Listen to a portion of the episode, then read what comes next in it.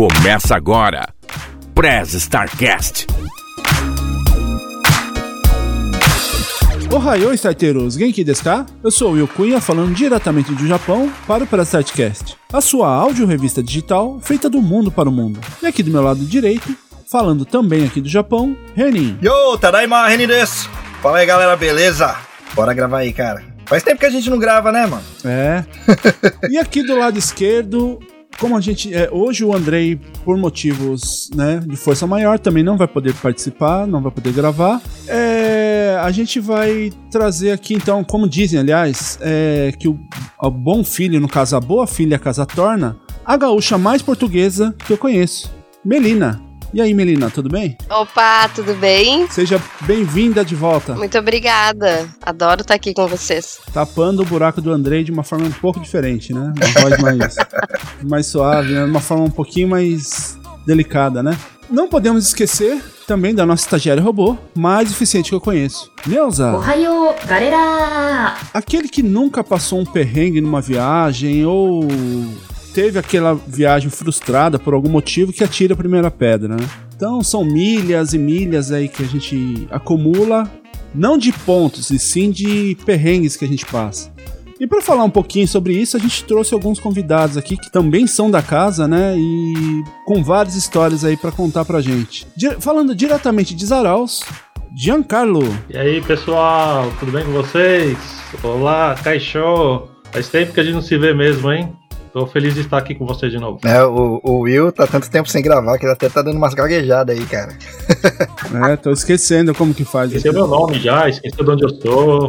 Não, não.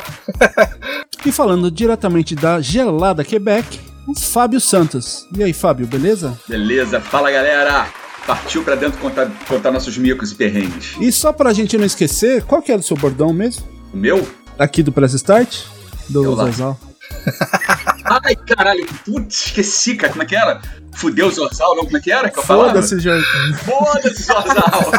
Foda-se também, Fábio. Mas antes de irmos pro papo, ô Melina, caso os starteiros queiram entrar em contato com a gente, como que eles devem fazer? Will, é só mandar mensagem pro e-mail nosso e-mail arroba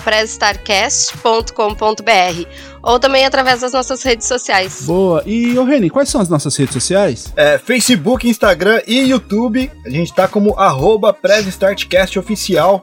E no Twitter a gente tá como Start Underline Cast. Boa! E lembrando que você também pode ouvir e assistir alguns episódios. Você pode ouvir todos os episódios e assistir alguns lá no YouTube.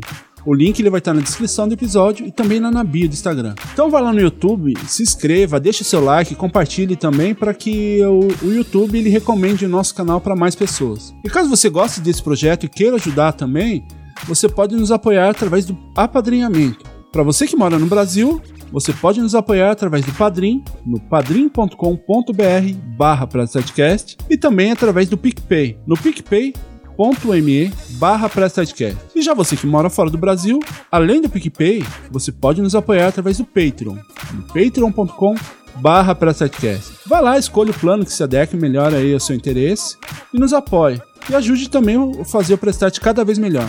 E se você não puder nos ajudar de forma financeira, não tem problema. Ajude a divulgar o Press Start, indicando aquele episódio que você mais gosta para os seus amigos e familiares. Porque dessa forma, o Press Start ele se torna mais relevante para as marcas poderem vir anunciar e também patrocinar o Press Start. E eu gostaria de deixar aquele abraço sempre para os nossos padrinhos, começando pela nossa madrinha Elaine Sato e também para os nossos padrinhos Gindy Kemot e Masashi Noi. Muito obrigado pelo apoio de vocês. E por último, e não menos importante, gostaria de agradecer ao nosso editor, o Rafael Zorzal. Se você estiver precisando de um editor rápido, com muita qualidade no trabalho, fala lá com o Zorzal. Ele manda muito bem na edição. Além aqui do Press Start, ele edita o podcast lá dos nossos amigos dos Poucas Trancas, edita também o Dropzilla, o RP Guacha, além também do Projeto Drama. E também o seu projeto pessoal, o Arquivos da Patrulha. Então vai lá, fale com o Zorzal, né? E façam um orçamento lá de edição com ele. Beleza? Então, chega de enrolação, né? Que os recadinhos já foram dados e também uh, as apresentações já foram feitas. Bora pro episódio? Neuza, press start. Lisa comigo, chefe.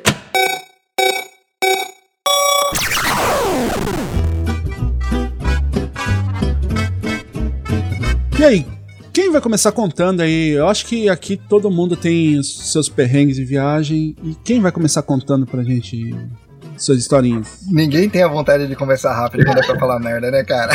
Perrengue é, perrengue é dose. né? Eu vou, eu vou, eu vou falar Pra um perrenguinho. vergonha e tal. Eu vou falar um perrenguinho bem pequenininho, porque eu acho que esse muita gente vai se identificar, menos o Renin, né? Mas muita gente vai se identificar. que eu lembro que quando a gente era pequeno, eu sei lá, eu devia ter uns sete anos mais ou menos. E meu pai tinha uma Belina. Vocês lembram desse carro, né? Caralho, Sim. Belina. E tipo, a Belina tinha um porta-mala gigante, né? E, e a gente usava absolutamente todo o espaço do porta-mala quando ia pra, cá, pra praia. E aí, obviamente, furou o pneu no meio da, no meio da estrada. O, o, o step ficava ali dentro do porta-mala, onde ficam vários, na maioria dos carros, pelo lado de dentro, né? Não pelo lado de fora. E aí descarrega toda a Belina no meio da estrada pra tirar o pneu, pra fazer. tarará. Enfim, eu acho que esse foi é, o primeiro, é o primeiro perrengue que eu tenho na memória, assim. O legal é que nessa, na, na- na época da nossa infância, foda-se a segurança, né, cara? Não tem uma criança que não, não tenha andado ali atrás mesmo. O chiqueirinho, né? É. É. o chiqueirinho, tinha até um nome pra isso, tá Carroce- vendo? A, ca- a cachorreira, não era muito a moda cachorreira? mesmo, né? Aqui a gente chamava de cachorreira. Em São Paulo é, é chiqueirinho. É chiqueirinho em São São Paulo. Ah, mas aí, cara, porco, cachorro, coloca o que você quiser ali atrás mesmo. Até Segurança é a mesma. E eu gostei do carro que é. Que o, o nome do carro era quando o pai da, da menina tava gripado, né? É. Meu Jesus do céu. Não, tá valendo, tá valendo. É, é. Eu, eu vou me solidarizar com a Melina nessa história aí também, porque eu, eu cresci dentro de uma Belina também. Olha, E quando a gente morava em São Paulo, ia pra praia, né? Também, mesma situação. E só que a danada da Belina enchia o porta-mala, até com água a gente levava, porque a água da praia naquela época não era boa pra beber, né? Então a gente levava dois garrafão de 25 litros, assim, né? Mais as malas, né? Descia, felicidade total. Pra subir, aquele motorzinho esquentava. E esse também foi um dos primeiros perreios. A gente parava umas 11 vezes na serra, em 70 quilômetros entre São Paulo e a praia.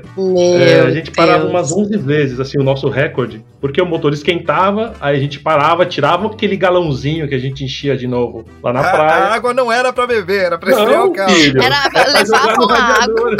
Levavam a água pra beber, mas Ai, ela não carai. chegava lá, sabe? É, não, jogava no Gente radiador, do céu. tirava a tampinha lá, porque esperava um pouco esfriar, tirava a tampinha, jogava água fria pra, é, né, pra o negócio esfriar mais rápido. Aí fechava, botava o galãozão lá de volta. A viagem que deveria durar uns uma hora, quilômetros. mas quando Nossa, demorava. demorava três, assim, e aí parava de novo, fazia o mesmo De processo. bicicleta o pessoal chegava mais rápido, né, Não, cara? a gente chegava com um, um- um galão de 25 litros lá em casa vazio, no mínimo.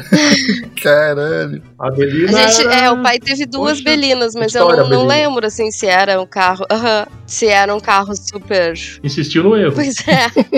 o pai normalmente ele, ele comprava o carro do eu, vô, daí o assim- vô comprava e depois ele ficava, sabe? E aí foram duas, enfim. Pegando esses short rapidinho aí, nessas historinhas rápidas de, de praia, eu lembro uma vez também que eu fui com meus tios pra, pro litoral norte. Aqui não, de São Paulo, né? É, vai mentir que você foi no chiqueirinho. Até parece que cabia, não, não. né?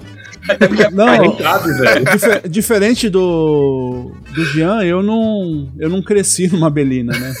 Eu cresci uma Belina. Eu vivi um certo tempo com uma Belina, mas eu não cresci dentro da Belina, então Ia ficar tipo. nem entrava quase. Tá ligado, tá ligado aqui no Japão? É. Tá ligado aqui no Japão que a galera coloca melancia pra crescer dentro do, do bagulho quadrado e a melancia ficar quadrada? Imagina o Will eu no formato da Belina. Mas então, uma vez eu, eu- eu- o meu tio, é, ele tinha. Na, na verdade, não era nem uma Belina, era uma Brasília. Que a Brasília é ótima para viajar no inverno. No verão, não, né? Porque o motor fica teoricamente dentro do carro. E aí, é, a gente subindo a serra, deu dessas também do, do motor esquentar. E o carro dele tinha um pequeno problema: que quando parava, muitas das vezes você tinha que empurrar pra pegar no tranco. Aí numa dessas que o motor deu aquela esquentada, parou o carro, né, numa parte menos íngreme da, da serra, né, que ele parou ali. Desceu eu, minha, minha tia, meus primos que tinham ido também. E deu uma esfriadinha no carro. E aí, vamos empurrar. Daí começa a gente empurrar, empurra, empurra, empurra pra pegar no tranco. E aí, nessa que pegou, meu tio só enfiou a cabeça pra fora do carro. Ele falou: se eu parar aqui, vai morrer de novo. Eu espero vocês lá no topo. Puta que Agora merda. imagina todo mundo na, na- na serra, Que mancada, correndo, cara. subindo, né? Até uma parte lá pra de cima.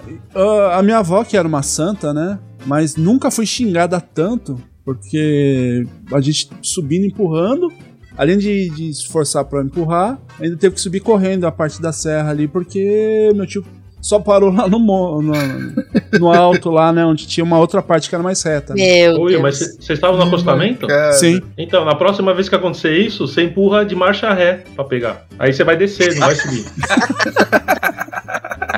Lembra disso? Boa.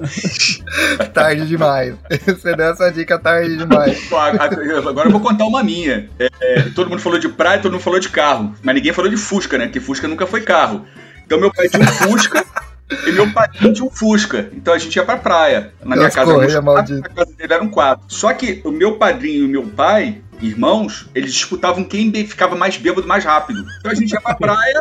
Assim, dava meia hora, uma hora, já estavam os dois absolutamente bêbados, ficavam jogando frescobol na praia, gritando, porque desde a adolescência eles jogavam frescobol gritando, então todo mundo olhava, aqueles dois bêbados de sunga jogando frescobol e gritando. Aí beleza, quando a gente ia embora, não satisfeitos de botarem a família nos res- respectivos fuscas, os dois bêbados, meu padrinho sempre foi muito mais maluco, ele cortava os carros por cima da calçada. Meu Deus. Mas, mas ele subia com duas rodas só, entendeu? O carro ficava de lado. Aí meu pai fazia a mesma coisa e minha mãe, eu lembro perfeito, minha mãe no carro batia no meu pai: Para, mano! Para! E a gente atrás gritando, rindo, porque naquela época ninguém usava cinto, né? segurança era uma coisa que não existia. Então ninguém usava cinto, a gente caía no carro. E a, e a gente por cima da calçada descia, pô, fazia. Assim, Mas Só pra lembrar pra galera, pra galera que, que fica falando que década de 80 era melhor, tudo mais. Isso daí é só um lembrete, que vocês estão completamente errados quando pensam isso. Não façam verdade. isso em casa. Por favor. Não.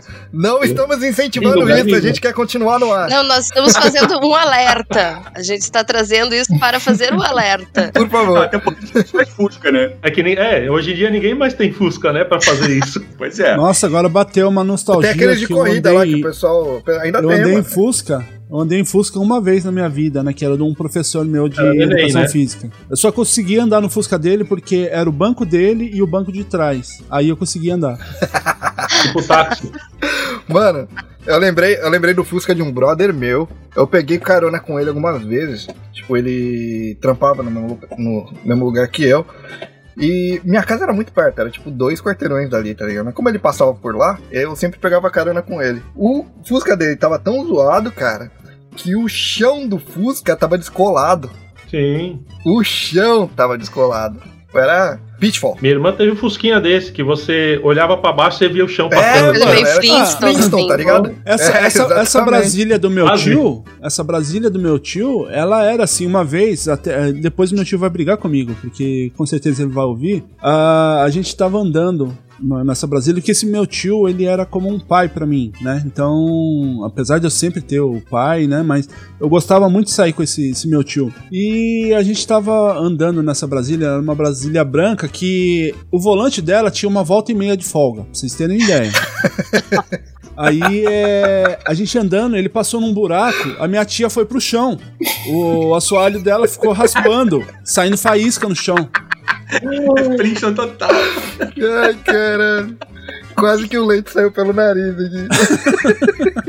Gente, como é é que a sério. gente E sobreviveu a essa época, dele, né? Sim, e o irmão dele, né? O meu outro tio, ele tinha uma variante que não, não fechava a porta.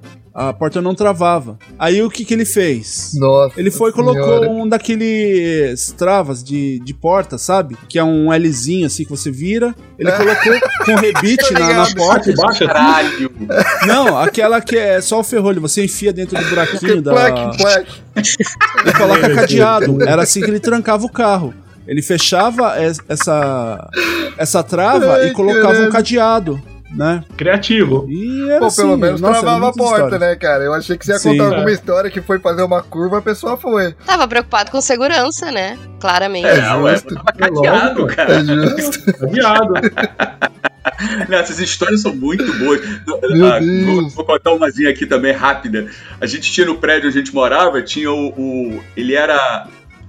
Ele nem sei o que ele era de um amigo meu, a gente chamava de avô, vô Araripe. Pra você ver, o cara era tão velho que ele era a segunda carteira de habilitação mais velha do Brasil. De habilitação, ele é de instrutor de carro. De- acho que fala isso, instrutor de carro, enfim, de direção. Senhor Aripe, coroa gente boníssima, e ele tinha um Fusca. O Fusca dele era usado por todo mundo da rua. Porque você chegava na porta, metia a mão assim, tum, fazia assim, a porta destravava, você fazia ligação direta no carro e saía. Aí uma vez, cara, e ele sabia disso, todo mundo sabia disso. Uhum. vez, cara, ele chegou no carro, a porta tava, já tava destravada, alguém pegou uma caralhada de galho de rua, encheu o carro do coroa de galho, ele ficou puto. Ai, que Ele falou, porra, além de sacanagem. usarem meu carro, encheram o carro de galho, cara. Além Aí é de sacanagem. Sempre tem os espíritos. Não vem porco, prestar né? mais. Nem pra limpar, poxa. Aí ele começou a usar um Porra, cadeado cara, no sacanagem. Fuca, pra ninguém mais conseguir abrir. Também. Podia ter dado essa dica pra ele. ó. Falar pro Podia meu tio conversar com ele. Araripe é muito senhor, né? Muito nome de senhor. Senhor Aripe. Senhor Pode Aripe. crer. Dois quando dele. O nome já entrega, pode crer, né?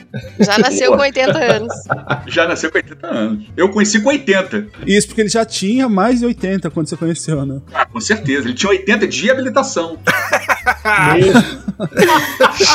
Tá, que mais? Quero saber perrengues aí. Ah, ah, uma, essa aí também é rapidinho, que isso é da época de, de Senenkai. Senenkai era o grupo de, de jovens que a gente tinha lá da, da Associação Japonesa, lá em Jacareí. Eu, eu, apesar de não ser japonês, mas desde de sempre, né, eu ia falar desde pequeno, mas vocês não iam acreditar, mas desde sempre eu, Nunca eu sempre pequeno. estive envolvido na, na colônia, né, japonesa. E a gente tinha, tem um amigo lá, que o apelido dele, ele, era o cara mais bonito da cidade. O apelido dele era Tiririca.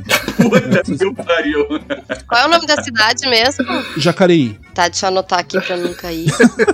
Não, mas ele já mudou, ele tá em outra cidade agora, tá. Acho que ele tá lá pra, pra Serra Gaúcha, alguma coisa assim. É possível. Mentira. É possível. É, mas então, ele, ele tinha ah, uma Kombi. Sabe naquela época que ah, os jovens estavam. Ah, vamos colocar somzão no carro, equipar essas coisas, né? Ele pegou o, as caixas de madeira do, do som da casa Kombi dele. cabe, e hein, colocou cara? na Kombi. Então, só que ele pegou aquelas caixas de madeira do Microsystem, antigo, né? E colocou no carro. A gente sempre ia para cidades vizinhas com ele, né? Que ele morava perto de casa. E tinha um, um, um amigo nosso que ele. O apelido dele era Linguiça. Você vê como que o cara era Dirica, o porte físico do cara. É. Iririca e linguiça. Aí numa dessas que a gente tava indo pra, pra cidade de Guararema, que é, é perto de Jacareí, pra entrar, pra você pegar o caminho da cidade, é, ele tem uma rotatória. Aí na- no que foi fazer a rotatória, o linguiça tava encostado na porta da Kombi. Aí a linguiça ficou pra fora. Ficou, literalmente ficou pra fora. Na hora que ele fez a, a- a virada da rotatória pra ir pra, na, pra, pra pegar a estrada, o linguiça caiu, só que Aí ele não percebeu. Não. O, o, o Tiririca, ele não percebeu que o linguiça caiu, E foi embora. né? E foi, e a gente falando, "Ô, para, para, o linguiça caiu, o linguiça ficou. E você tava onde, Will? Hã? Eu tava no banco de trás. Eu tava no, no da último banco, né, da Kombi. E a gente falando, ô, ô Tiririca, para, para aí que o linguiça caiu. Aí ele foi parou, tipo, uns 400, 500 metros pra frente. Aí você. E nem pra voltar pra buscar o linguiça, né? Ele ficou lá Só esperando. mesmo. Daí, é, na hora que ele chegou, ainda deu um esporro no cara. Falou, pô, você demora, meu, a gente tá atrasado já. Pobre linguiça. Iririca, velho. É, Tiririca. Tiririca, se der tudo certo, logo logo aí a gente conta mais histórias. Só pra você ter uma, um, um spoiler de histórias, o, o Tiririca ele não aguentava beber. Então, com dois dedos de cerveja, ele já ficava valente, já ficava doidão, né? Ele tentou matar um amigo nosso, né? Com uma faquinha daquelas de cortar rocambole, que é de plástico, sabe? Mas não é, não é o tema do episódio de hoje, né? Esse, episo- Então, esse episódio vai ser barrado, hein? Já falamos em, em- em crianças em carro em duas rodas. Agora tem outro tentando né? matar não sei quem. E sem, sem com uma faquinha de segurança. plástico. Ah, mas pro algoritmo não importa a arma. Pode crer. Então, bora pra uma- mais uma história que eu desvirtuei aqui o Eu episódio. queria saber até qual que ia ser esse episódio que essa história sua ia encaixar, na verdade. Ah, sei lá, alguém que fica bêbado, sei lá, a gente pode falar como ficar bêbado com Guaraná, alguma coisa assim, né? Então, Ah, isso é melhor de uma amiga minha, Ah, eu- que ela bebia água com gás e, e ficava com Uh! todos os caras. Ela, ah, eu não sei o que, que acontece comigo, eu bebo água com gás e fico louca. Eu falo, "Ah, para, para com isso, tá, esse fogo danado. Porra, Água com gás é problemático. não é, mano. cara? Eu não bebo não, cara. Dá barato. eu vou parar de beber, cara, Jamais. porque é, Jamais. Vai que eu vou ficar com os caras aí, velho. Eu não quero. Fora, fora de controle, não dá. é que eu também, pra bebendo água assim, pra ficar alto, é rapidinho, né? Pois é. Mas vem cá, vem cá, rapidinho. Esses perrengues que a gente tem que contar são perrengues da vida ou perrengues no exterior? Até então era É de viagem, né? Já foi Não é, era nem- perrengue no É, de geral. viagem, da Belina a gente tá viajando, né? É, eu, eu, eu, eu tenho que confessar que eu dei uma viajada agora no assunto aqui, então. Então, vamos voltar Tá pra dentro, pauta, tá então? Se é viagem, O baterista tá cansando já. Literalmente eu não fugi do assunto, então bora pra mais um aí. pô, eu tenho uma, um perrenguinho que foi. Não foi tão grande assim, mas foi um perrenguinho bom também. É, quando a gente já tava aqui, né, em, nem lembro a data, 2017, alguma coisa assim, 18, meus sogros vieram aqui pra Europa fazer uma voltinha e, e encontrar conosco, né? Aí nós encontramos com eles em Madrid e era perto do final do ano, dezembro, né? E Madrid, nossa, enche de gente, muita gente mesmo, e o índice de pequenos roubos, né, dispara. É só para vocês terem noção, aqui pelo menos na em aqui na Espanha, se você rouba é, coisa com valor de menos de 300 euros, não é considerado roubo. né? Ok, empréstimo. É, 300 euros? Empréstimo é foda. 300 euros, né? Então, se te rouba a carteira é, com, com 300... Tanto é que eles, eles chamam, quando você fala que alguém faz esse tipo de roubo, né, de pequenos roubos, eles não chamam, não é ladrão, eles são carteireiros. Não dá essa Né? ideia. Então- Não dá essa ideia. Cara, mas é um excelente É, não, mas isso aqui é... É um excelente negócio. Você pode até chamar a polícia e o cara vai te, vai te devolver o que ele roubou, se você encontrou o cara, entendeu? Só que ele não é preso. Ele, se muito, os caras dão uma, uma notinha lá de atenção pro cara. sabe? Manda pro SOI. Só isso. Cara, mas é. É. bom, cara. Você pode assaltar, você conta o dinheiro e devolve a diferença. É, pega de 500, só 200 e dá um presente. Então, espera um acabou. pouquinho, espera que eu vou dar uma olhada aqui. Aí vê, faz uma cotação. Pô, beleza, toma aqui, eu vou ficar com 50. O resto é teu. Não dá ideia. Vai ser bloqueado completamente. Já anda com troco no bolso pra não ter problema, né, cara? Pois é. Então, esse índice de pequenos roubos aumenta muito nessa, nessa época, né? No final do ano, porque literalmente vem gente de outros países pra cá, por exemplo, pra fazer o serviço, né? Literalmente. E, bom, a gente tava lá em Madrid, com toda aquela galera andando em volta e tal. E fomos subir uma escada, assim, que dava pra uma praça, e esbarrou um.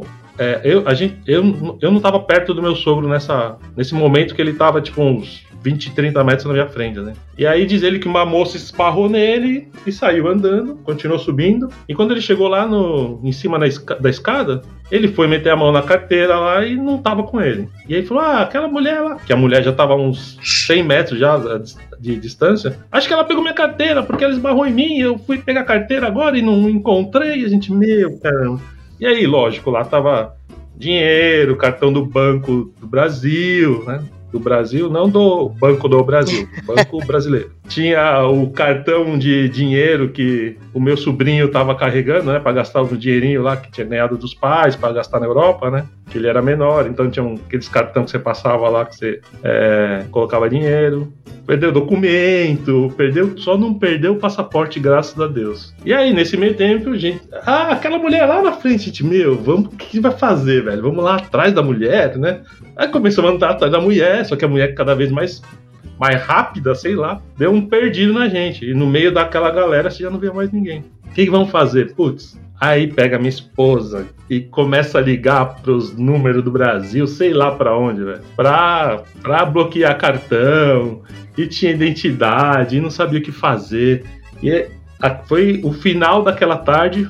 A gente passou nesse esquema de ligar, chamar, cancelar, saber como é que fazia, correr atrás para ver como é que fazia com o documento também, porque ele não sabia o que, que ia passar, né? E beleza, passamos esse perrenguinho aí. Depois que todo mundo acalmou, acalmou o espírito ali, vamos voltar pro hotel, cada um vai para já tá final de dia e tal. Quando a gente tava voltando pro hotel, assim, no caminho, minha esposa tava com, a- com uma mala, com, uma- com a bolsa dela, né? E o meu sogro tava um pouquinho atrás, assim, já tava mais alegrinho lá, pelo menos. E de repente meu sogro olhou e não tinha uma mulher, assim, metendo a mão na bolsa da minha mulher, assim, pra pegar a coisa lá dentro.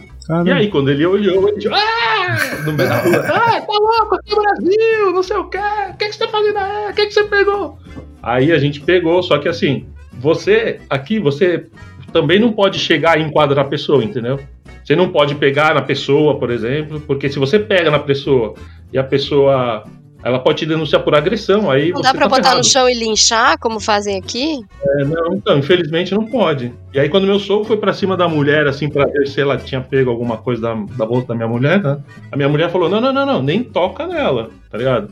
Aí a gente só fez uma rodinha na mulher, assim, pra ela não sair, né? E, fal- e ela tava com uma bolsa gigante também, né? Ele falou: ó, despeja tudo aí, vamos ver o que, que você pegou. Não, não, não sei o que, que tá acontecendo. Ó, despejou, tinha cinco celulares com ela. Caramba. Três carteiras, a gente, velho. O que, que a gente vai fazer, né? Mas na- ela não conseguiu pegar nada do, da minha esposa, né? Da bolsa da Aí minha vocês esposa. pegaram o celular, viram esse aqui. Aí a, a- pergunta que não se quer calar. ô, ô, Podia, né? Eu podia ter feito isso, pegar um celular, uma graninha de uma carteira ali. Aí falou, ó, ó, tia, mete aí na bolsa e vai embora, tia. Tem, tem duas perguntas pra você. Você olhou lá pra ver se ela tinha mais 300 dólares? É, 300 euros? Ah, juntando tudo o seguro que ela tinha. Ah, então, se ela tivesse menos, vocês podiam levar, né? Já que não é crime. Aí é por pessoa. Se você rouba uma pessoa que tem menos de 300, tudo bem. A outra pessoa tem menos de 300, tudo bem. Ah, então, podia, cada um aí já eram cinco pessoas, ela podia ter 1.500 euros lá, ó. Putz, seguro. Mas aí se eu roubasse ela, ela ia me denunciar, velho. Não, Mas mas cada um pegava roubo. 300 e tava salvo. Puta, esse episódio tá muito errado, né? Esse episódio tá muito errado. Era pra ser perrengues e viagem, não Não perrengues dicas. e como derrubar um podcast. É, não dicas de pra meliantes. Não, não. Matar alguém, matar alguém com faca. Dirigir, perigosamente sem com crianças. segurança. Aí, aí a Evelina agora falou: Não, pô, não tem como linchar, linchar o cara. Não, eu Linchamento, só quero deixar bem claro, eu só linchamento. quero deixar bem claro que foi uma ironia, porque eu sou contra linchamentos. Eu não tô fazendo apologia a linchamento, eu achei. desenha atropelamento de animais selvagens para, pró para próprio consumo. Ah, não, isso não tava na gravação. quer dizer, Agora tá. Isso foi antes. Agora tá. Bom, deixa eu perguntar, vocês conhecem um bom advogado? Eu não sei se vai ser tão bom, eu não sei se é tão bom assim, hein? Bom, mas vamos esperar até o final do episódio, né, pra ver qual é o grau de. a bancada de advogados que a gente vai precisar contratar. Quantos crimes a gente já, já sugeriu aqui. Já incentivou aqui, né?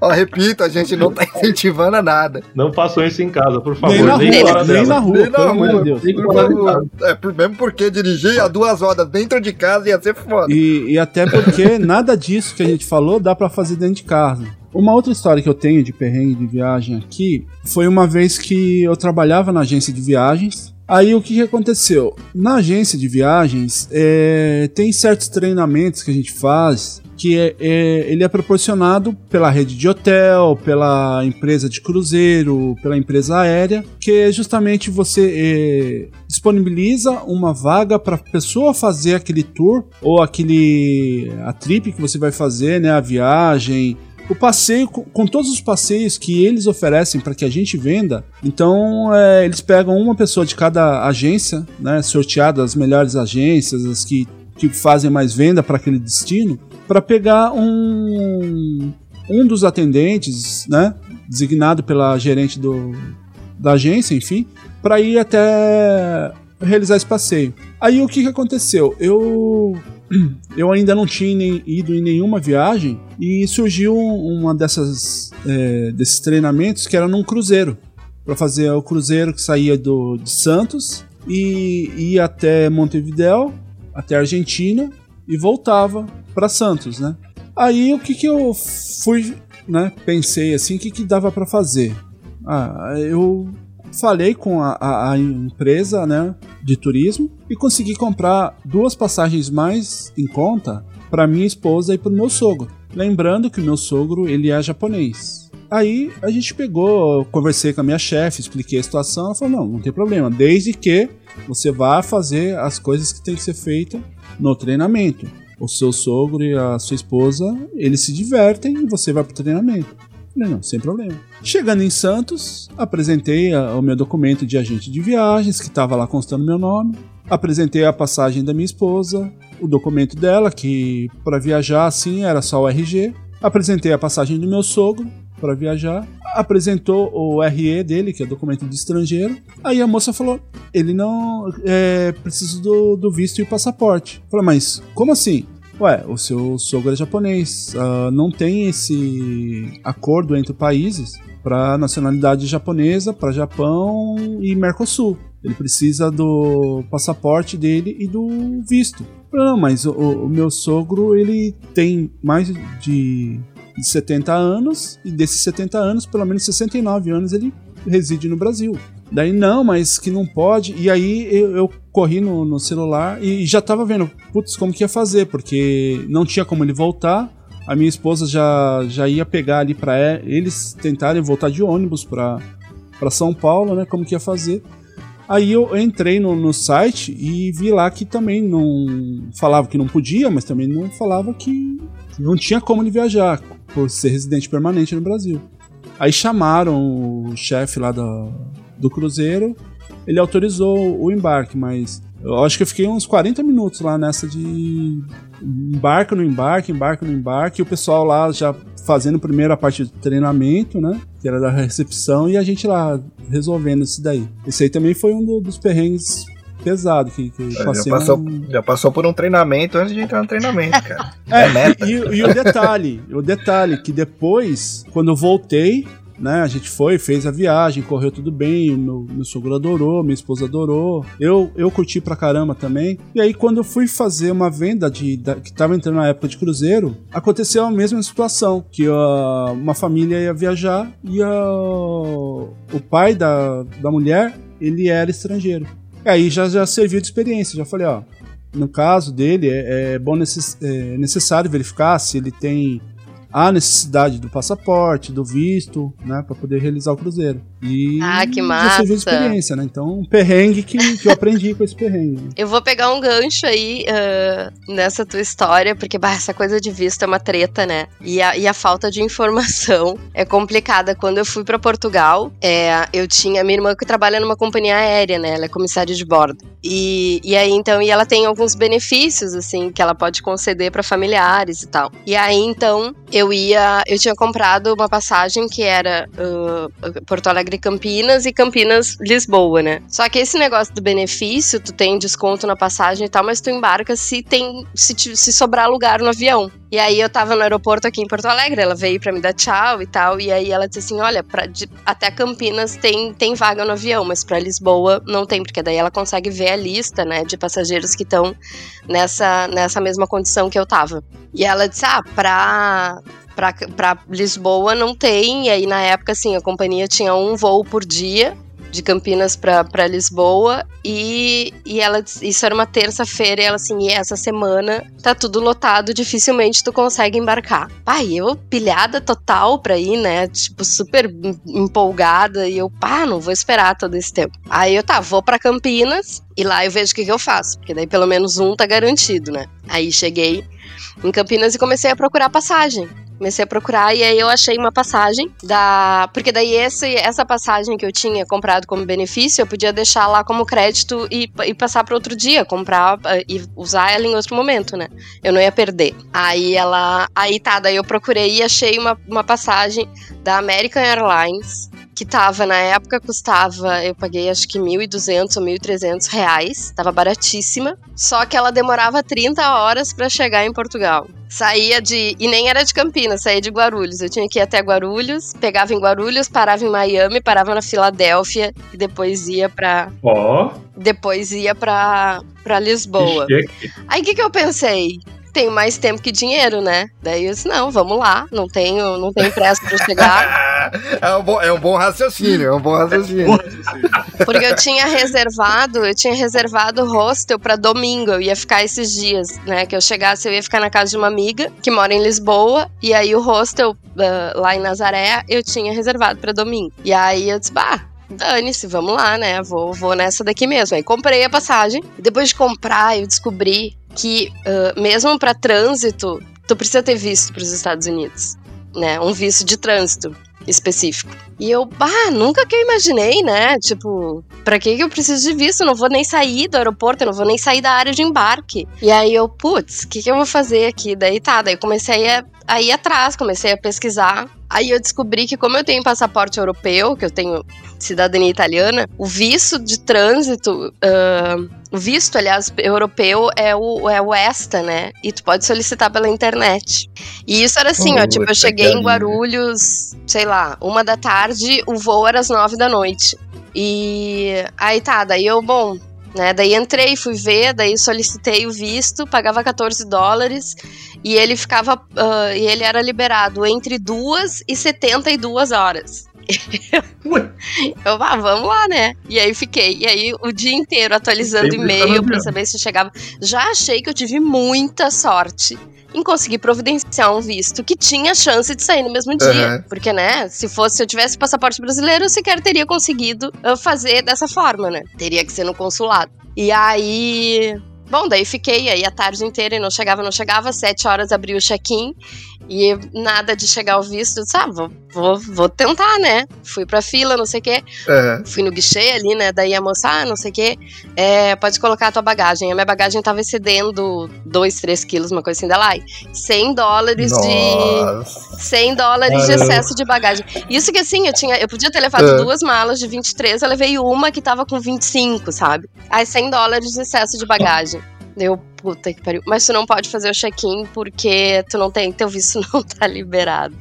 Tu não tem visto pra entrar, porque daí ficava no sistema direto, assim, eu não. Eu tá, tá bem, então saí. Assim, eu ria de nervosa, sabe? Eu tenho inclusive vídeos da, da- daquele dia que eu tava assim, sentada no chão do aeroporto, pensando, cara, acabei de rasgar 1.200 reais, né? Não sei como é que eu vou sair daqui. Não, não. Dez minutos depois disso, atualizei o e-mail, tava lá o visto. Autorização. Nossa, cara. Voltei pra fila. Esse foi o perrengue, esse foi o perrengue Ah, hardcore. Esse foi o perrengue É, hardcore. voltei E pra fila. Nossa. Foi assim, senhora. ó, eu tava muito sangue doce, sabe? Porque, tipo, bah, cara, tô indo pra Portugal, tô, sabe? Tava muito empolgada, assim, e tava muito de bom humor. Não sei como é que eu não chorei, mas tava. Não sei também. Nossa, eu, Aí eu voltei lugar pra eu fila. de fralda, cara. Mas é que assim, o que, que eu ia fazer, sabe? Pelo menos eu ainda tava no Brasil, que já era, que eu já tava achando uma grande coisa. Bom, qualquer coisa, rasguei de 1.200 reais, mas assim, tô num lugar, né? É justo, é justo, pode escrever, é justo. Voltei pra fila, passei em outro guichê, minha mala passou sem nenhum excesso, fiz o check-in. e aí, Passou sem excesso ainda. Porra, passou, o cara. cara não me cobrou. Tá quase igual o Reni. Então, esse aí foi uma coisa assim, foi um pouco apreensivo, foi, mas deu certo, sabe? Provavelmente eu só tô contando porque deu tudo certo, assim. Mas foi um negócio assim que eu fiquei pensando, cara, é muita desinformação da minha parte, sabe? Como é que eu não. Mas eu realmente não imaginei que fosse precisar de visto pra. pra ah, sabe? Só pra escalas, assim. E ainda cheguei nos Estados Unidos, o cara ainda ficou perguntando, tipo, ai, ah, pra onde é que tu vai? Vou pra Portugal. Mas fazer o que em Portugal? Cara, eu nem tô aqui, entendeu? Não vou nem entrar no teu país. Deixa que os portugueses me perguntem. Eu fico aqui no cantinho. eu fico aqui no cantinho. sabe? Mas aí foi meio louco. Daí lá depois também, tipo, eu não tinha nada de dólar, né? E fiquei um tempão lá, tinha que comer alguma coisa, tinha. Mas aí tudo se resolveu no fim. Mas foi, foi um pouco apreensivo, assim. Obviamente que meu pai e minha mãe só ficaram sabendo disso quando eu já tava em Portugal. Porque senão acho que eles tinham surtado. Mas foi um, foi um perrengue, assim, que eu nem sei como é que eu levei tão na boa na época. Acho que porque eu tava muito empolgada com a viagem mesmo. Parabéns. Esse, esse foi hardcore. Esse foi hardcore. Pô, isso foi sorte de Reni, hein? Não, Né? peraí. Eu lembrei, eu lembrei de uma, cara. Eu lembrei de uma. Só que aí não é Uma quê? perrengue. Vai dar Só ruim que, ou vai dar só bom? que, é, perrengue. Só que aí não é. Perrengue sempre é diferente. Só hein? que, Só que aí não foi, não foi viajando, foi já no local onde eu tava, serve? Serve, mas só, Vai, só, vai. só deixando o ouvinte, colocando no contexto, que o, o tipo de perrengue do Rene é aquele de tipo, você tá viajando, pegando a estrada, aí você tá apertado pra ir no banheiro, para no posto Graal, e lá na hora que você tá saindo, você é sorteado porque você é o milésimo passageiro Não, e ganha um. Essa é perrengue de verdade, essa é viagem. perrengue de verdade. Ah, essa é um perrengue de Lembrei, verdade. A água tava quente quando eu fui Vamos tomar. ver. É tipo, esse é o perrengue. Ó, o cara subestimando meu perrengue. Fui tomar uma garrafa, fui tomar uma água. Tava com muita sede, fui tomar água, bah, tava quente a água. Não estava Ó, a 16 não, a 15 beleza, eu graus. vou dar, eu vou dar um, um, um, um spoiler então, só pra convencer que é perrengue de verdade. Foi a única vez na vida que eu precisei tomar bezetacil. e dói para um caralho mesmo. Mas bora lá. Tinha ido, eu tava no colegial, tá ligado? E aí tinha um brother meu que era muito brother mesmo, era é, brother de banda e tal. E aí a gente combinou de ir pra casa da avó dele, que era no interior, porque lá ele falou, mano, tem uma pizza de skate lá perto e tal.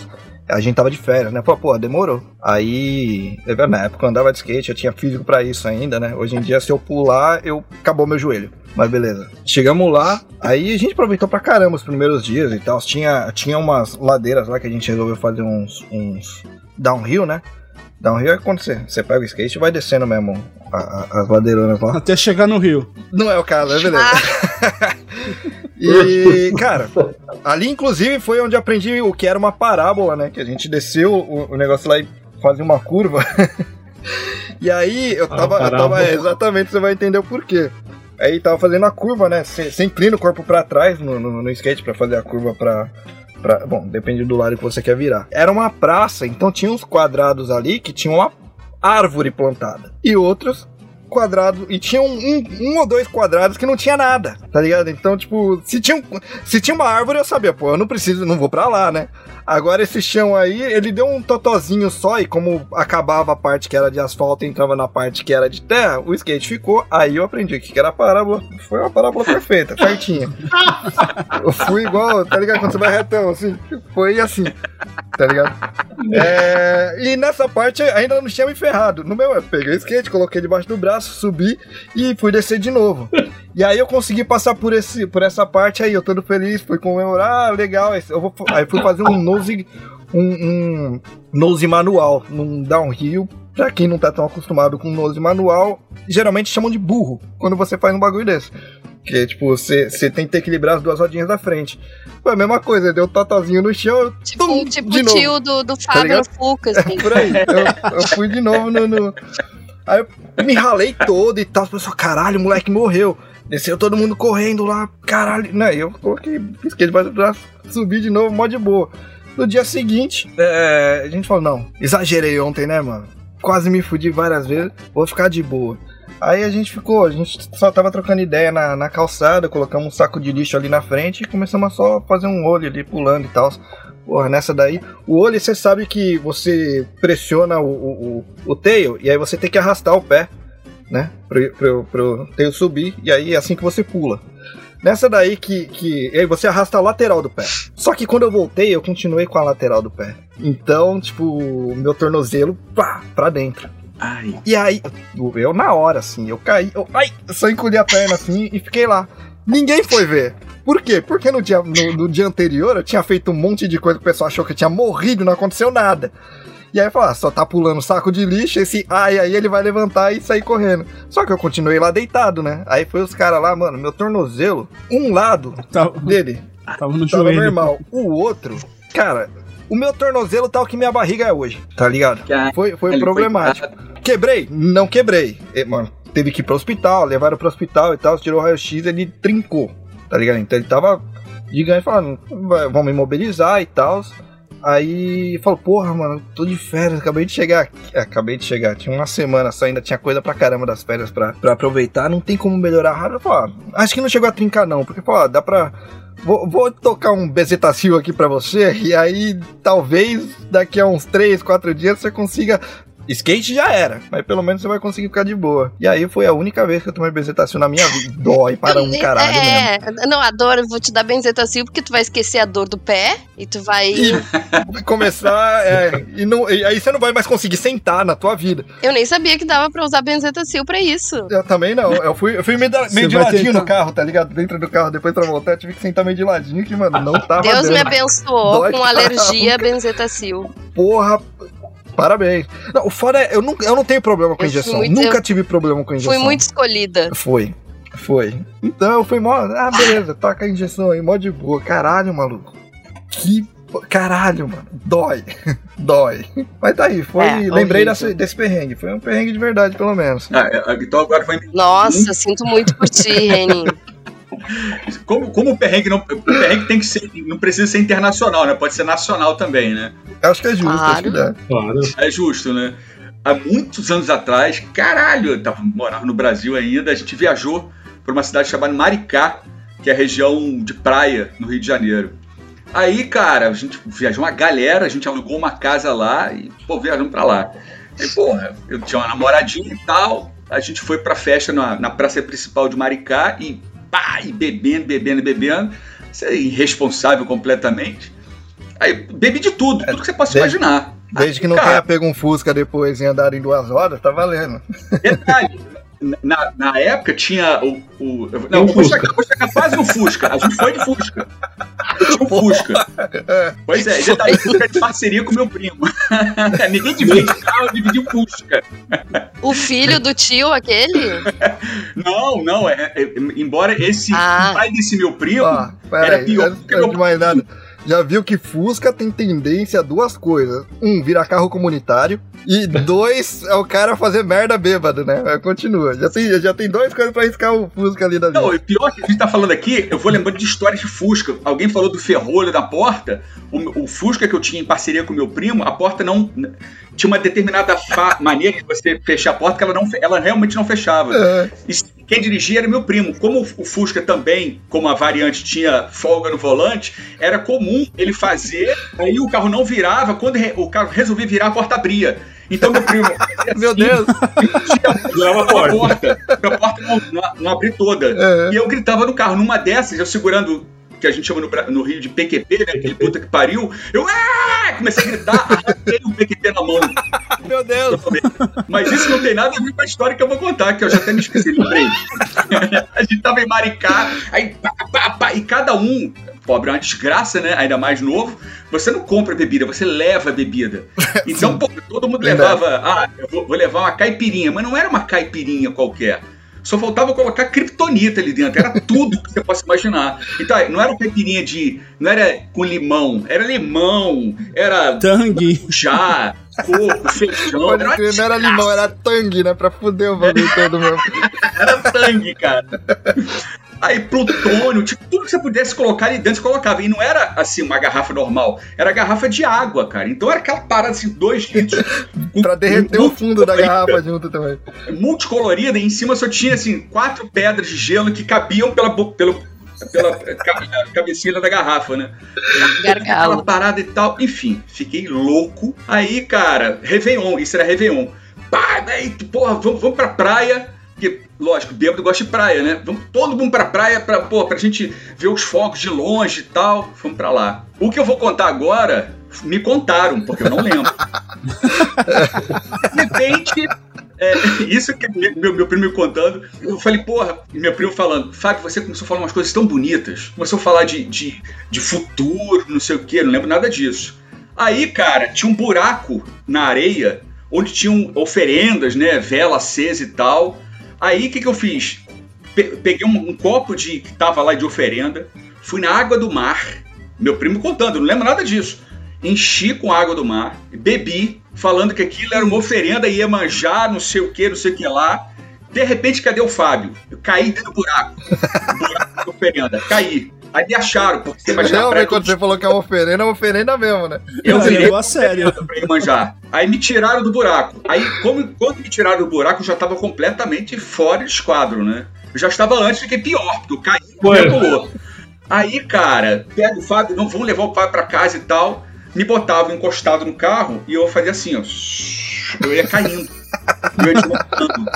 Aí apaguei, apaguei, levam o Fábio pro hospital. Aí me levaram pro hospital. Aí agora vai entrar o Fusca e um outro carro que é muito conhecido. Era um Opala Commodoro. Tu bebia mais que o Opala Commodoro. Muito mais, naque- naquele dia sim. E o Opala O Commodoro. Opala falava pra ele, maneira, maneira. Maneiro. Opala lembra das coisas, ele não. E o Opala do cara Tá abusando. tá abusando, você já passou dos limites. Opala do cara é daquele Opala assim, super show, cara. Todo, todo uns trinques me botaram no Opala. Nossa, já imagino. Aí, cara, eu dentro do carro, isso me contaram, não lembro nada. Pô, aí eu falava assim, porra, tô passando, acho que eu vou vomitar. Aí o cara, Cara, é. porra, tipo saco de mesbla, aquele saco que cabe o mundo, me deram o saco pra eu ficar segurando e vomitar dentro. Só que eu não vomitei nada dentro do saco. Porque eu tava Claro. bêbado que fazia assim, eu vomitava fora, fazia assim, eu vomitava fora. Putz. Eu consegui vomitar dentro da porta do carro. Do, Putz. eu- ali no fogo do carro. Pariu, Me levaram pro hospital. Me levaram pro hospital. E detalhe, eu tenho foto disso, tiraram foto de mim. Me levaram pro hospital, meu primo falando que me botaram numa cadeira de roda. E eu gritava assim, e eu abri os braços, me segurava no, no- no- no corredor. Não, eu não sou aleijado! Não me leva! Não me leva, eu não sou aleijado. Aí que quando conseguiram me levar para um lugar lá, eu gritava assim: Eu tenho alergia à penicilina! Eu tenho alergia a iodo! Só que as pessoas não entendiam o que eu falava. Eu falava igual bêbado, né, cara? Só sei que me deram a porra da glicose, me levaram pra casa, me deram um banho. Meu primo falou que me deu banho. Cara, só sei que no dia seguinte, quer dizer, isso foi de madrugada, eu acordei 9 horas, todo mundo, porque todo mundo resolveu dormir na sala, né? Todo mundo dormiu longe de mim. Eu parecia que tava com alguma bactéria mortal. Eu tava no meio da sala, de cueca, todo mundo longe de mim. Ninguém falava comigo. Ninguém falava. A única pessoa que falava comigo era o meu primo, que eu acho que ele ficou com pena. Ele falou, Fábio, você fez tanta merda nesse dia que ninguém quer falar com você por uns dois anos. Disseram que eu cantei Mulher dos Outros, eu não lembro. Eu tava com a minha namorada. Aí, cara, eu, e eu de cueca, cheio de pessoas que eu não conhecia na casa, eu de cueca, deitadão lá, como se nada tivesse acontecido. Aí, cara, no hospital, eu tava todo de branco, parecia uma entidade, e todo vomitado. A fotografia que eu tenho parecia que eu tinha levado um tiro, porque o vômito ficou marrom. Aí, um negócio nojento. Quando eu cheguei do lado de fora, assim, ninguém falava comigo, né? A minha roupa toda, o cara do Opala, ele limpou, ele, com a minha roupa, ele fez questão de pegar a minha roupa e limpar o carro dele. Tanta raiva que ele ficou. E Claro. Ele saiu da árvore, assim, ó, calça, blusa, cueca, tênis. Justíssimo. Aí, Eu não teria te levado pro hospital, teria te levado pra delegacia. no mínimo. Aí, desgraça. Essa foi foda. Mas eu acho que eu sei o que, que aconteceu aí, Fábio. Que na hora que vocês estavam fazendo a mistura, vocês colocaram água com gás. Pois é. Foi quente. a água com gás, pode crer. Tá vendo? Eu acho que quem Certamente. passou o perrengue foram os Desvendado. outros, É, quem passou o você. perrengue foi o dono do Opala, cara. Mas é muito boa. Eu não passei perrengue nenhum. Aliás, foi até divertido. Você nem lembra, pode crer. Eu tô, Não, nem isso você eu pode tô com falar, o você cara nem do lembra. Opala aí, ó. O cara do Opala, eu tô com você. Toda a minha solidariedade pra essas pessoas. Caralho, cara. Foda. Bíblia da desgraça. Aliás, eu eu tinha referência, né? Meu pai e meu padrinho, né? Que disputavam o. o Não, exato. Eu acho que é Cara, o meu padrinho, meio genética a coisa até. genética. eu- e o lance é o seguinte: meu pai conta. Quer dizer, conta, meu pai já é falecido, mas ele contava o seguinte. E eu peguei algumas dessas situações. Meu pai, tá todo mundo dormindo em casa e tocava o telefone. O meu tio, um dos meus tios, que era irmão da minha mãe, ele trabalhava no hospital. Aí ele ligava pro meu pai de madrugada.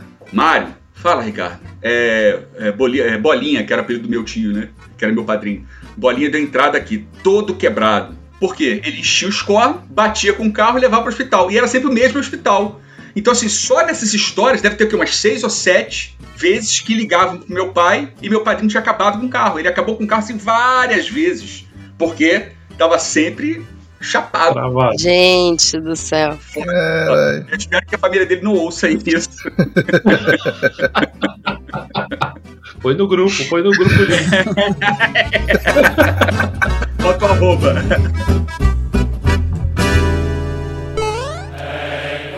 Você está ouvindo Press Starcast, sua revista digital do mundo para o mundo.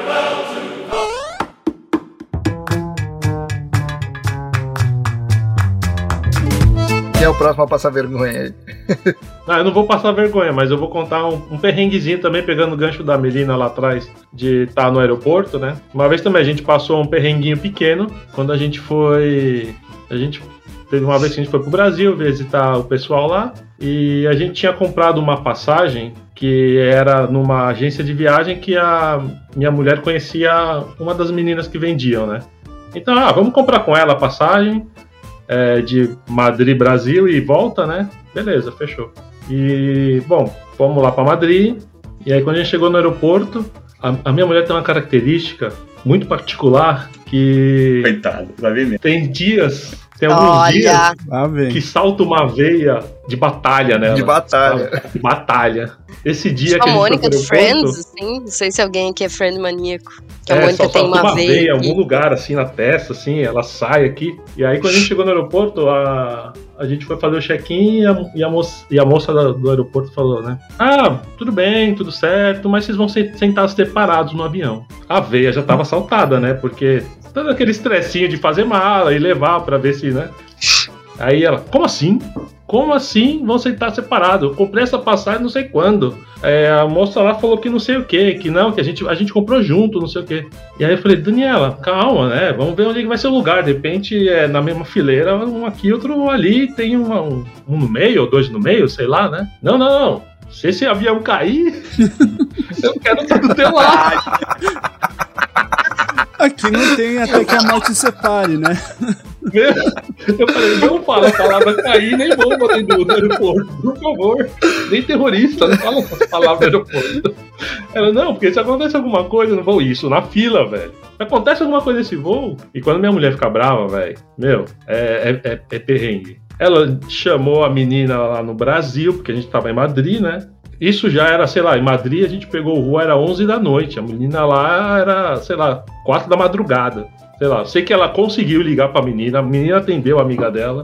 Ela explicou a situação pra menina. Ela falou: Ó, não sei se dá pra fazer. Sei lá, se a menina ligou o computador na casa dela, começou a mexer alguma coisa. Falou: Ó, eu tô vendo aqui e a gente. E, e beleza, é, vai fazendo as paradas aí e a gente vai conversando. Só que a minha esposa, tipo, ela queria ter a resposta da que a gente ia sentar junto, né? Bom, mas a fila tinha que andar. A mulher deu, falou: Ó, beleza, pega aqui as passagens, os tickets e vão ali, né? Na- pra zona de embarque, blá blá blá. Fomos pra zona de embarque. A veia dela já tava estourando. E aí a gente. Até chegar o momento que a gente chegou na fila pra embarcar. Galera, já, a gente já tava ali no portão. a- o cara chegou, ó, galera, faz a fila que vocês já vão embarcar. E a minha mulher, assim, né? Tipo, a gente na fila e ela falando: se a gente sentar separado, a gente não vai, esse voo não vai sair. Putz. Eu, meu Jesus aparecido. Não, aí a gente. Bom, beleza. Vamos ficar aqui, vamos esperar um pouquinho. Ainda tem mais uns 40 minutos pra embarcar, né? Aí, faltando uns 5 minutos assim pra embarcar, vem uma voz assim lá dos alto-falantes: Por favor, senhora Daniela, comparecer aqui no início da fila. Eu, meu Jesus do céu. Eu não Que que conheço. eu não Essa aí eu já mata. Não sei quem é essa senhora, não sei porque que ela quer sentar do meu lado. o avião inteiro esperando a fila. Pra... E, e a gente lá atrás, a gente no meio da fila, assim, sei lá, eu falei, meu caramba, o que, que vai acontecer, né? Porque a gente vai chegar lá, se acontecer alguma coisa, Daniela vai já começar a quebrar o pau lá, né? Beleza, eu falei, vai, vai, vamos lá. Aí fomos lá, aí os caras chegaram, aí desceu um espírito de reine na gente, assim, sabe? E aí os caras Pegaram, pegaram a primeira classe ainda, só falta. teve um teve um mal entendido, não sei o quê. Vamos colocar vocês aí realmente sentados juntos e tal. E aí eu dei aquela inspirada, assim, toda aquela tensão foi embora, aquela adrenalina saiu toda na minha, na minha respiração. E aí, finalmente, a gente conseguiu, pelo menos, se acontecesse do avião cair e explodir, a gente tá morrendo, os dois juntinhos, sentados. Juntinhos, É, abraçados. abraçados. E a gente pegou o voo pro Brasil e foi tudo bem. É que minha mulher, ela tem, ela tem essas umas paradinhas assim. uma- só pra você ter uma ideia, só um, um breve. Um, um breve sai, saindo um pouco do assunto. Uma vez a gente foi no supermercado e aí a gente ia comprar, sei lá, queijo e pão. E aí quando a gente chegou no supermercado, tinha uma rodinha de pessoas que tinham visto um anúncio de azeite por preço X. Só que quando eles chegaram no supermercado, o preço estava Y, eles estavam brigando com o gerente. E nesse dia que minha, minha mulher tava com a veia lá, Estourada. ela, ela viu essa treta, ela foi dentro da rodinha. Um azeite. Não, não, nem pegou azeite. Ela foi dentro da rodinha só pra falar com eles, tudo. Chamou a Só polícia. pra botar, Caralho. botar Chamou fogo. a polícia. Todo mundo comprou o azeite. Ela pegou dois frasquinhos só.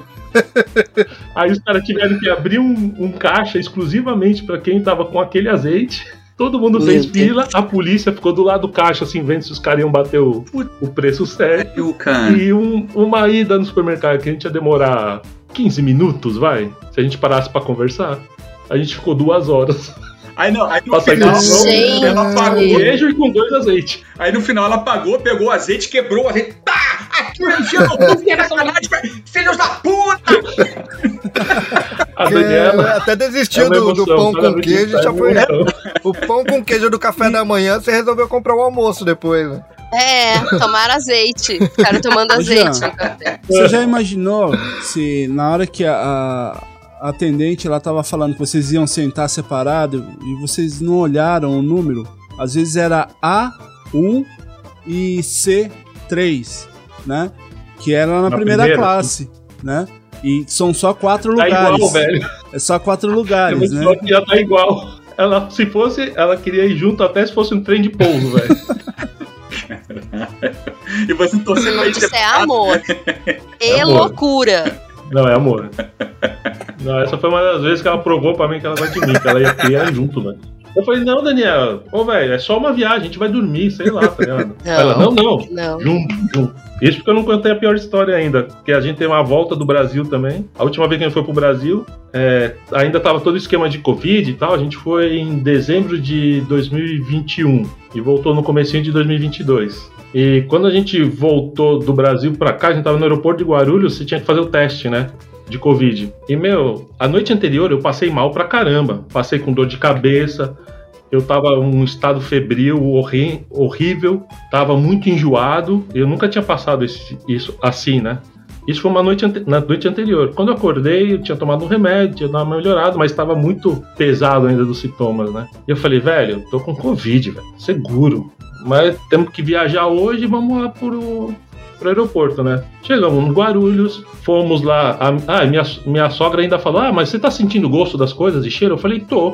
Ela falou, ah, então você não deve ter nada. Eu até, né, minha esperança foi até um pouco mais pra cima. Eu falei, é verdade, eu tô sentindo gosto, né? Tenho todos os outros Beleza. sintomas, mas o gosto É, tá de mas o boa, ainda gosto- tá, tá de boa. Não tem nada não, não nada Inclusive não. deu positivo, mas deve ter, mas deve ter sido errado. Eu tô sentindo o gosto, tem o nada não. resultado. Aí a gente foi pro aeroporto, fomos fazer o teste, lá fizemos o teste, pegamos uma filinha, fizemos o teste. Beleza, aí enquanto a gente tava esperando o teste chegar, nós fomos pro. A gente foi comprar um, comer um açaí, velho. Porque a gente ficou três semanas no Brasil e não comemos um açaí. Eu falei, Daniel, a gente pode sair do Brasil sem comer um açaí. Então vamos comer um açaí no aeroporto, né?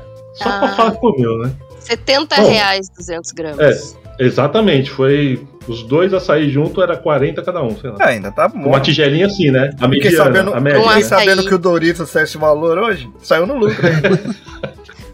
Aí, bom, sentados lá, comendo aquele açaí delicioso, chega um e-mail pra minha mulher. Se você falou que o açaí tá delicioso, realmente você estava sentindo o gosto das coisas. Ponto positivo pra você. Continua a história aí. Por aí, por aí. Aí chegou um e-mail pra minha mulher ali no celular, ela abriu o e-mail. O que fazer em caso de positivo com, com Covid? Porque ela que tinha dado os dados lá pra gente fazer as paradas, né? Fazer o teste. Aí ela, pô, o que que chegou esse e-mail pra mim aqui? Eu falei, ah, sei lá, né, Daniela? E-mail que os caras mandam primeiro, assim, né? Pra se caso acontecer, só pra você saber, só informação. Continuamos, comendo açaí e tal. E aí chegou o e-mail do resultado, né? Chegou um pra ela e um pra mim. Aí eu abri o meu, o meu resultado lá já, né? Meio que rezando, mas meio conformado já, né? Negativo. Eu falei, ó, o meu deu negativo, Daniela. Posso viajar. Aí ela, ainda bem. Aí ela abriu dela e, fal- e falou, ah, o meu deu positivo. Eu falei, como assim, Daniela? E ela não tinha nada. Ela devia ter percebido. Como assim, ela devia ter percebido quando ela comeu o açaí ficou com gosto de cheeseburger. Mas aeroporto, quem sou eu pra falar? gosto de cheeseburger, entendeu? É que era de aeroporto, podia ter gosto de qualquer coisa. O dela falou, como assim? O meu tá positivo. Eu falei, como assim, Daniela? Ela falou, não, não, não. É nega... Positivo é tudo bem, você pode viajar, né? Eu falei, não, positivo é que você tá com vírus. Aí ela falou: Não, não, me dá isso aqui, como é que. Deixa eu ver o seu. Ela pegou o meu, começou a comparar. E o dela deu positivo, velho. E aí a gente tava ali no aeroporto, a uma hora e meia do embarque, Caralho. ela positivando e eu negativando.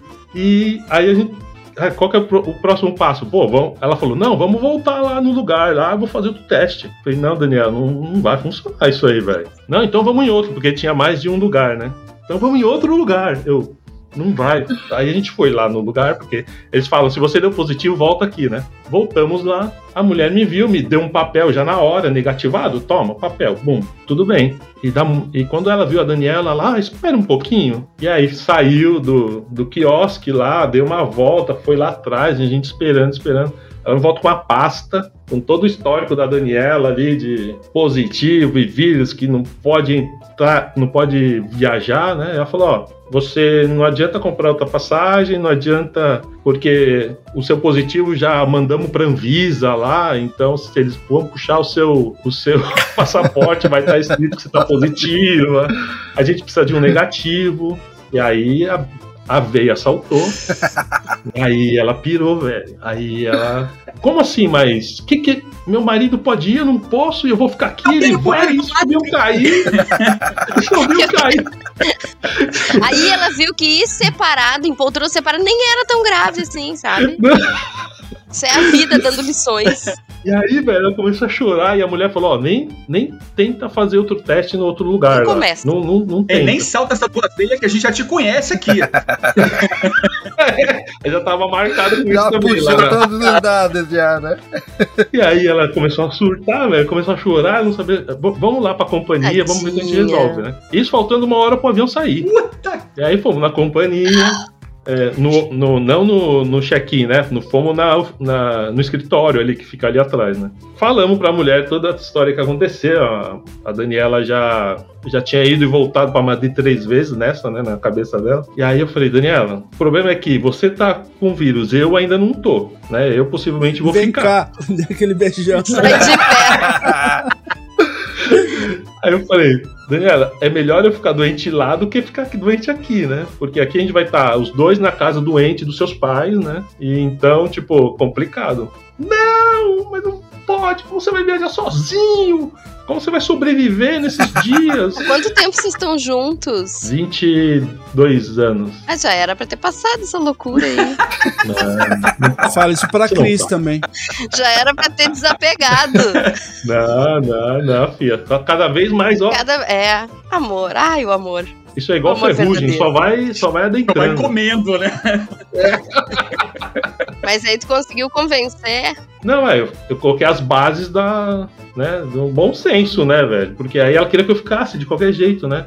E aí eu falei, velho, a gente vai ficar na casa dos seus pais os dois doentes. Não vão poder sair do quarto. Então, tipo, não é uma boa ideia. Eu dei negativo, é melhor dar positivo lá que eu já tô em casa, entendeu? Sim, depois se tu positivasse, demoraria mais ainda pra embarcar, né? Pois é. Pra a conseguir gente viajar. Então, e a mulher da, lá da- do escritório, ela falou, ela explicou, eu só preciso de um negativo. Então, se você dá um negativo daqui dois dias, como daqui dez, eu preciso de um negativo. Você for na farmácia lá e fizer o teste da negativo, você traz aqui que você embarca. E aí foi isso, na verdade, no final das contas, esse perrengue todo deu... Ah, e aí, bom, consegui convencer, beleza, eu vou, você fica. Liguei pro. li- Ligamos pro meu cunhado, né? Porque cunhado também é só nos perrengues que a gente lembra. Ligamos pro cunhado, ô cunhadão! É, oh, meu Jesus. Cunhadão, aconteceu isso. Dá pra você vir aqui em Guarulhos, porque ele trabalhava lá em Cutia. Pra quem não conhece Cutia de Guarulhos, é mais ou menos uma hora e meia de. Porque como você vir até a. Espanha e voltar. É. É, quase. Dá pra você vir aqui buscar a Daniela, que a gente. A Daniela tá, tá positiva e eu tô negativa, eu, eu vou e ela fica, então ela tem que voltar e ir pra Cotia. Os pais delas moram lá. Os pais dela moram lá. E bom, o cunhadão falou que sim, saiu do meio, do- no meio do trabalho pra mim pra, pra atravessar São Paulo. E nisso, a gente, faltando 40 minutos por embarque, eu cheguei lá, Daniela, beleza. Nossas malas estavam conjuntas, não tinha roupa minha numa mala e roupa dela na Tá outra. tudo não. junto. Tá tudo misturado, né? Tudo juntinho. Abre mala, pega a cueca pra lá, joga a roupa camiseta vermelha dela pra lá, sei lá, começando a trocar as roupas. Ela tinha pegado umas plantinhas, sementes, essas coisas aí do Brasil pra plantar aqui, né? Pô, mas veio tudo comigo, essas mudinhas. Eu falei, velho, os caras vão comprar essas mudinhas, vão arrancar essas mudinhas lá da mala, vão me prender por crime ambiental, sei lá, velho. Bom, trocamos as malas rapidinho, eu embarquei, saí correndo e eu ainda tava pesado com todos os sintomas da noite anterior, né? E tava tomando remédio. Meu, meu remédio ficou com ela, todas as calcinhas dela ficaram na minha mala, que foi despachada. Meu Deus. Aí, nisso, eu embarquei, voltei pra. Vim pra cá, né? Cheguei em Madrid de madrugada, era umas 4, 5 da manhã quando eu cheguei. Aí já chegou um monte de, de mensagem dela: Ah, quando você chega? Porque a gente ia alugar um carro de Madrid pra voltar pra cá pra Zaraus, né? E aí ela falou: Meu, como você vai alugar um carro? Como é que você vai fazer? Eu falei: Ih, não, é, calma, deixa eu chegar em Madrid primeiro. Primeiro, quem disse que eu vou pra Zaraus agora que eu tô sozinho? Aí cheguei em Madrid, né? Quando eu passei aquela noite no avião, assim, só. Eu não saí do lugar. Às 10 horas de voo, eu não saí do lugar. Fiquei sentado lá porque eu não queria ter sintomas, né? Aparecendo, né? Então fiquei só sentado e sentindo mal ainda, meio mal, assim, meio zoado. Aquele estado febril. Aí quando eu saí do avião, falei, putz, graças a Deus, chegamos, só mostro meu passaporte, minha, meu coisa aqui que eu moro aqui, já vou embora, né? Putz, velho. Mostrei lá, o cara viu, não pediu teste do. Nem pediu a, a folha de teste lá de, de Covid. Perfeito, entrei. Velho, quando eu tô indo pegar a mala, tô passando por um corredorzinho, uma moça me para. Ô, ô, ô, para aí. Eu, o que aconteceu? Ô, você tá muito quente. Você não pode entrar aqui, aqui. Assim aqui. Eu, como eu tô muito quente, moça? Ela, ó, tá vendo aquela câmera ali? É térmica. E ela tá falando que você tá com temperatura acima do normal. Eu, mano do céu. E assim, né, nessa época, se você chegasse com algum sintoma, você tinha que ir para um hotel, ficar lá de quarentena, pagar o hotel. Não, vou, não tenho dinheiro para pagar o hotel. Ainda mais de ficar quarentena em Madrid. Ela volta lá e vem pra cá de novo. Putz, eu voltei pra lá e vim pra Ah. cá. Ela, não, não, não. Câmera tá pegando você vermelho, fio. Volta pra lá e vem de novo. Eu, meu, é três Mas e vezes o só fazer isso, né? Fui, voltei, vermelho. Você não pode entrar aqui. Você tem algum contato com Covid? Eu, não, não tive. Aí ela falou: ah, passa pelo outro lado aqui, né? Que tinham dois corredorzinhos assim, né? Passa pelo outro lado na outra câmera, assim. Aí desceu de novo aquela alma de. De espírito de né? Aí eu passei pela outra câmera e a mulher. Ah, agora tudo bem, pode passar. Esfriou. É, não sei. Você devia falar pra ela, você devia ter falado pra ela, Jean. Joy soy caliente. Nossa, que merda, mano. Eu saber disso. Sabia essa regra saltando. Faz, Aí fazia ainda assim, ó, com o dedinho assim, né? Bom, aí no final das contas eu peguei o avião, é, peguei minhas malas, peguei um avião de volta para, para Bilbao, né? Que Bilbao veio para Zaraus. E aí eu cheguei na sexta-feira, aí eu comprei um teste de Covid, no sábado me deu positivo. E aí minha mulher estava no Brasil, a Daniela estava no Brasil, ficou mais oito dias Eita. ela ia na, na farmácia, sei lá, cada três dias ela foi na farmácia, deu tudo positivo, positivo, e na terceira vez deu negativo. Aí quando deu negativo, ela pegou, comprou, pegou a passagem de volta, né? Porque ainda não pagava a passagem. né? Saquei. Ela só pegou a passagem de volta, embarcou e voltou pra cá. E aí foi o perrengue da volta. Aí na hora que ela chegou lá na casa dele lá, o, o, o Jean chorando. Ai, nunca mais quero ficar sozinho, nunca sai, sai de perto de mim. Claro. só comi McDonald's, só comi pipoca. Eu já falei pra você que não é pra Ai, ficar adultos. sozinho. É, só fiquei jogando nove horas, nove horas seguidas de videogame. Bom, porque eu também tava eu dei positivo, aí eu chamei meu chefe, né? Falei, ô chefe, dei positivo aqui. Ele falou, ah, então fica em casa mais 10 dias. Aí foi, sem a Daniela e sem trabalho por 10 dias. Sem a Daniela foi triste, na verdade. Mas sem o trabalho, tudo bem. É Eu justo. aguentei. É. Mas um, um resquício de, de sorte Rene nele. Pô, velho, pelo menos um pouquinho, né? Pelo menos um pouquinho. Pô, eu queria ter sorte no resto da minha vida, mano. É só Ah, vai nessas se horas de viagem aí. Já tem até. Ah, Não Ô, sabe velho, se não vai ter? É, se você for pra Austrália, você pode botar à prova a sua, sua sorte. É, é verdade, é verdade. É. É. É, não quero abusar muito. É agora que a É. gente vai ver. Ah, é. Minha, minha amiga ainda me encorajou um pouquinho mais. Ela falou: é, realmente. Quando eu cheguei aqui, que eu tava no interior, que ela mora na Austrália, né? Que eu tava no interior. Eu vi aquela, aquela aranha com a bundinha vermelha. Eu falei: viúva negra? Ela era essa mesmo. Ah, mas essa tem no mundo inteiro, nem se preocupa. Não, mas na Austrália Nem se ela preocupa. foi Só um- pernas e tem um metro e meio. Pode crer, que a viúva negra de lá é do tamanho da viúva negra da Marvel, né? Pode crer. Na, na Austrália é o jacaré, né, viúva negra? É o jacaré. É a versão dragão de comodo de aranha, né? Tá certo. Mas fala aí, Melina, mas a, a sua outra história? Então, eu tenho uma história. Essa é bem curtinha, na verdade, mas é. é deu um medinho, assim. Né? O, o- o- mais, uma, mais uma da série, não façam isso em casa, informem-se, organizem-se. A lista de crime desse episódio Eu já tá fui. gigante. Foda-se, Osato! Ah, não, não, não. Eu fui. e No final de 2019, eu fui pra. Eu já tava em Coimbra, né? Já tinha saído da Nazaré e, e, e tava em Coimbra. E aí teve uma previsão de ondas gigantes, porque as ondas não são constantemente gigantes, né? Elas têm momentos, assim, tem toda uma. Desculpa, Melina, mas pra você toda onda é gigante. Oh, Então, continuando a história. Quem me dera, mas eu não queria uma onda gigante normal, eu queria uma onda mais gigante. E aí eu, bah, vou, vou. Tinha previsão, eu tava de folga naquele final de semana, eu disse, bah, vou pra Nazaré. Aí fui ah, no sábado de manhã. Cara, em princípio a, a bateria do meu celular tava ok, sabe? Até então, tipo, não tinha, não tava dando problema nenhum.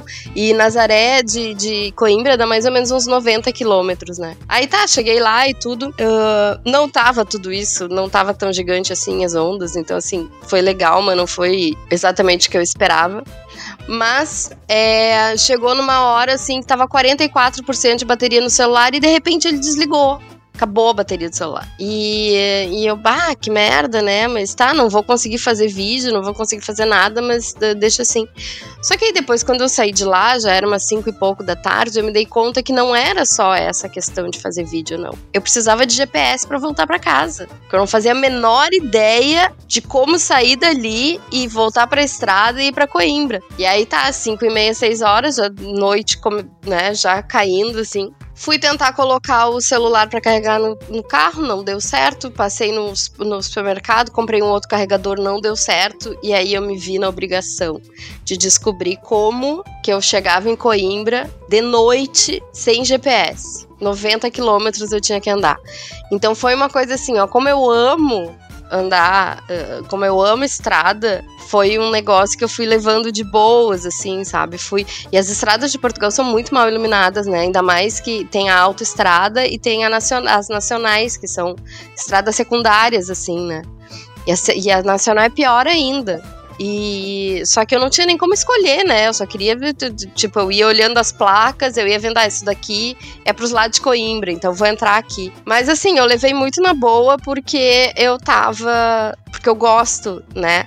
Mas foi uma coisa meio apavorante assim. E aí uma coisa que eu demoraria uma hora pra chegar, demorei três, porque daí eu tinha que ficar indo devagarinho Uhum. pra ver as placas, pra para encontrar a coisa. E foi assim levemente, não, é, foi um pouquinho des- desesperador assim, porque eu não sabia onde é que eu ia parar, sabe? Assim, aí quando eu vi uma placa que dizia Coimbra, tantos quilômetros, deu uh, consegui, vou conseguir chegar com vida. Mas, ah, tipo, sempre tenham ali, né, um carregador extra, uma, uma Power bateria bank. extra, alguma coisa Powerbank, assim. Powerbank salva a vida, cara. É, aí eu tinha esquecido o meu em casa, tipo, mas. Enfim, essa daí foi uma coisa também que aconteceu lá. A maioria dos meus perrengues foram, foram em Portugal, né? E eu tenho só mais um pra contar, mas eu quero saber se tem mais alguém pra falar aí. Não, mete bronca. É bem rápida essa também. É. Quer dizer, não sei, né? Teoricamente é rápido, vamos ver se.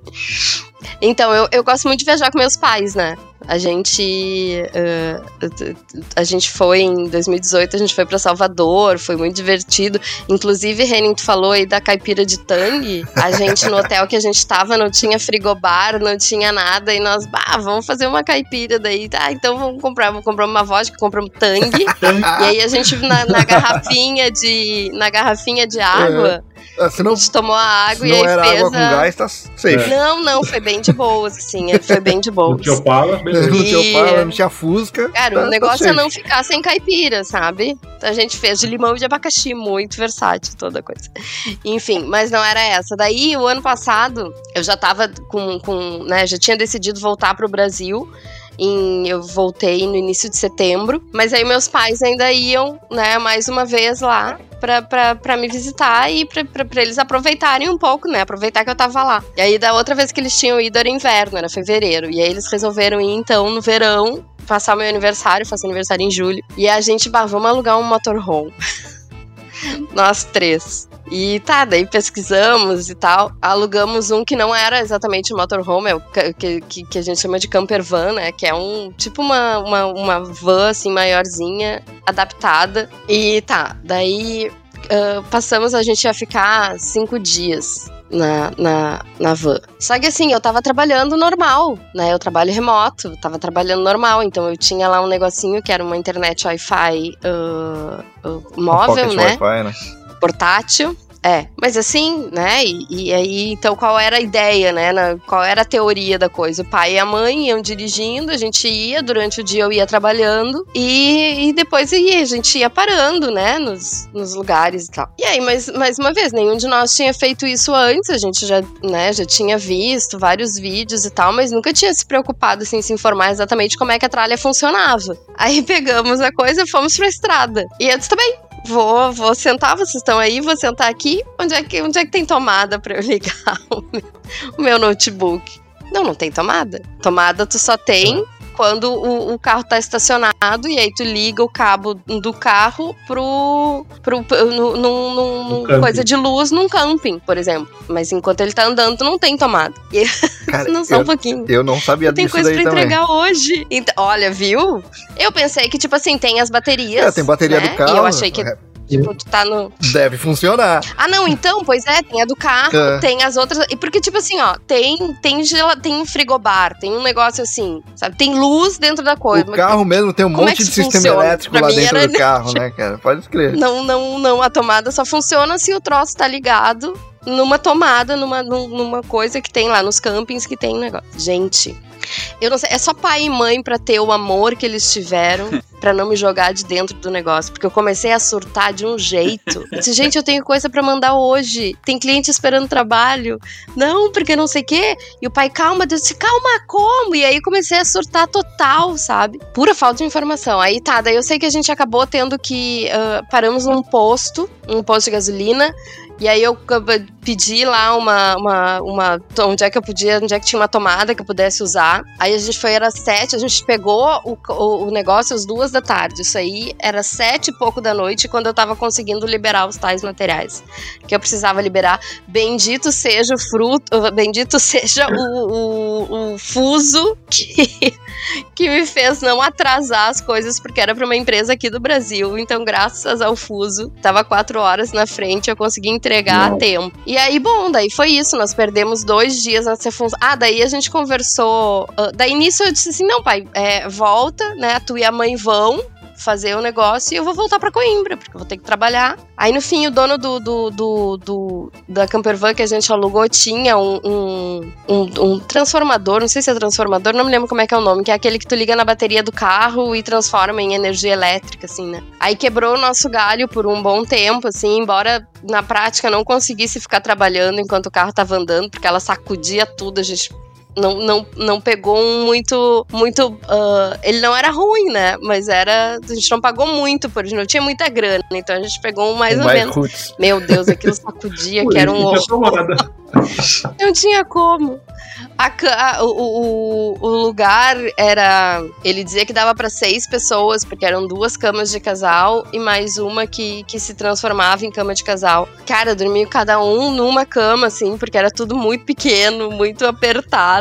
Enfim, daí a gente foi. Daí foi assim. Um ou outro estresse. Minha mãe já disse que não viaja mais comigo com meu pai juntos. Deu, Ai, não, foi a pá, foi um, um- aquela vez um porém, porque eu tava. Porque eu tava nervosa por causa do trabalho, mas realmente eu não, não faço mais isso de, de sair sem ser de férias, sabe? Mas foi assim, muita coisa assim de, de desconhecimento. E aí a gente achava, olhava parque de camping, chegava lá, não era um camping, era só um estacionamento, não tinha onde ligar na tomada, não tinha. Aí o chuveiro também não tava, não tava esquentando, o chuveiro também não esquentava, porque o chuveiro era elétrico.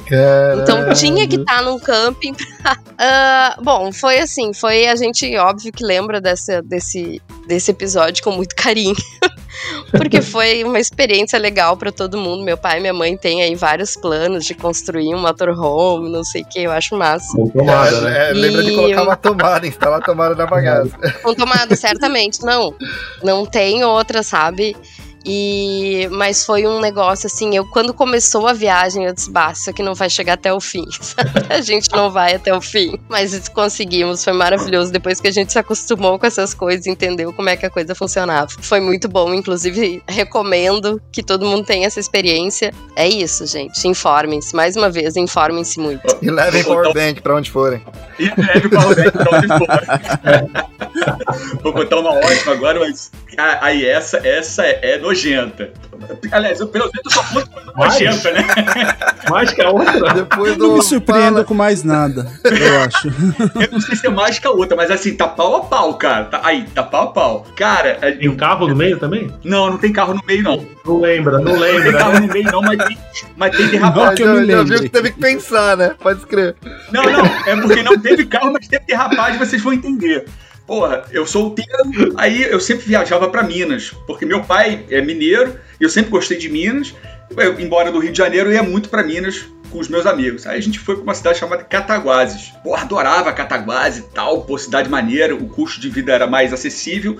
E, pra quem é solteiro, ah, o percentual de menina disponível em relação a menino disponível é muito maior. E não sei por que as meninas gostavam do sotaque de carioca. Bom, era festa pra quem ia pra lá, né? Fosse do Rio. Aí a gente foi pra um hotel, que é um hotel que a gente sempre ficava, que era um hotel assim, você tinha banheiro dentro do quarto, alguns quartos, mas a maioria era banheiro coletivo. E quando a gente ia uma galera, a gente sorteava quem ia ficar com quem no quarto com banheiro fechado. Aí sorteamos e tal. Eu fiquei no, no, no- no quarto, por sorte, no quarto com, com banheiro. Aí, pô, a gente chegou, assim que a gente chegou, foi pro hotel, se instalou e foi pro único lugar que ficava na pracinha, como toda ci- cidade pequena, tem uma pracinha, e tudo rola, rola em torno daquela pracinha. Aí tinha uma padaria, que a padaria era, ao mesmo tempo que era padaria, era mercearia, era boate, era ponto de encontro, era tudo. E Assim, à, medida que o dia ia avançando, a padaria ia se transformando. Então, no E final. quando sobrava tempo, eles vendiam pão. E vendiam pão. Justo. E à noite era uma boate. Só que, pô, gente sentado lá tomando cerveja, não sei por que começou a cantar samba. Você tá chamando a padaria de padaria só por conveniência, porque você poderia chamar É, de não, qualquer o coisa, nome né? era padaria. Ah, tá, o nome era padaria, entendi. Era Entendi. boate e padaria. Bar padaria. Aí a gente pá, tom, bebendo e tal, cantando samba e tal, não sei o que, não sei o que. Beleza. E torresmo, eu adoro torresmo. Adoro Nossa, ele é torresmo. bom E mesmo. aí, cerveja com torresmo, cerveja com torresmo e tal.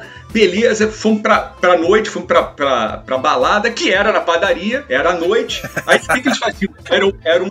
Olha só que louco, cara. Era o, o segundo andar da padaria, era, era o mesmo tamanho da padaria, só que era abertão. Eles colocaram uns canos transparentes fincados no teto com, com lâmpada dentro do cano passando. Aquilo era boate, que fazia o efeito das luzes piscando. Pô, foda-se, né? Eu tô ali, eu quero mais me divertir. Aí, noitada geral, fomos pro hotel. Aí, beleza, no hotel, no dia seguinte, a gente acordou pra tomar o café da manhã. Só que o café da manhã era de 8 e pouca, até 10 horas, todo mundo acordou muito tarde e tal. Na padaria. Vamos direto, a gente ia tomar café na padaria. Justo. Aí, É só descer. vamos almoçar. Lógico, almoçar era na padaria. Tudo era na padaria. né? Acho que até a prefeitura era na padaria. Aí, pô, vamos almoçar. Aí chegamos no restaurante. Como a gente chegou no restaurante? Um pouco antes da hora normal, porque a gente pulou o café, mas foi direto almoçar. Aí, beleza, todo mundo sentou lá, começa a pedir e tal. E eu gosto muito de comida e muito mais de comida mineira. Então era frango, quiabo, não sei o que e tal. Aí eu escolhi o que eu queria Tudo muito leve. tudo muito leve. Já tinha tomado todas com torresmo. Aí, Cara, a gente tava batendo papo e eu sempre. Eu tô com medo pensando no banheiro. Eu tava pensando Por que, que o banheiro tá na história, Vai sabe? chegar lá. Aí eu tô pensando assim, tipo, se tem banheiro na história, tem alguma coisa muito pesada. Você ali pela falou, você você falou que o banheiro é importante. Depois ficou leve. Aí, cara, a gente lá e tal. E nessa época eu tinha muita alergia. Ao ponto de andar com é, remédio de nariz na, na bolsa. Porque tava sempre entupido o nariz. Aí, cara, eu tô sentindo aquela alergia e tal. A gente batendo papo e tal. Ah, aquele negócio querendo espirrar e controlava, controlava. Cara, teve uma hora que. Falei, caralho, ah, espirrei. Cara, quando eu espirrei, eu só falei o seguinte: caralho, caguei! Puta merda, O que, foi? Falou, cara, me caguei todo. E eu assim, falei, cara, me caguei. Aí eu levantei, Mano, cara, eu senti a merda escorrendo por mim. Eu falei, caralho, caguei, caguei, caguei. mano, Ai, ai.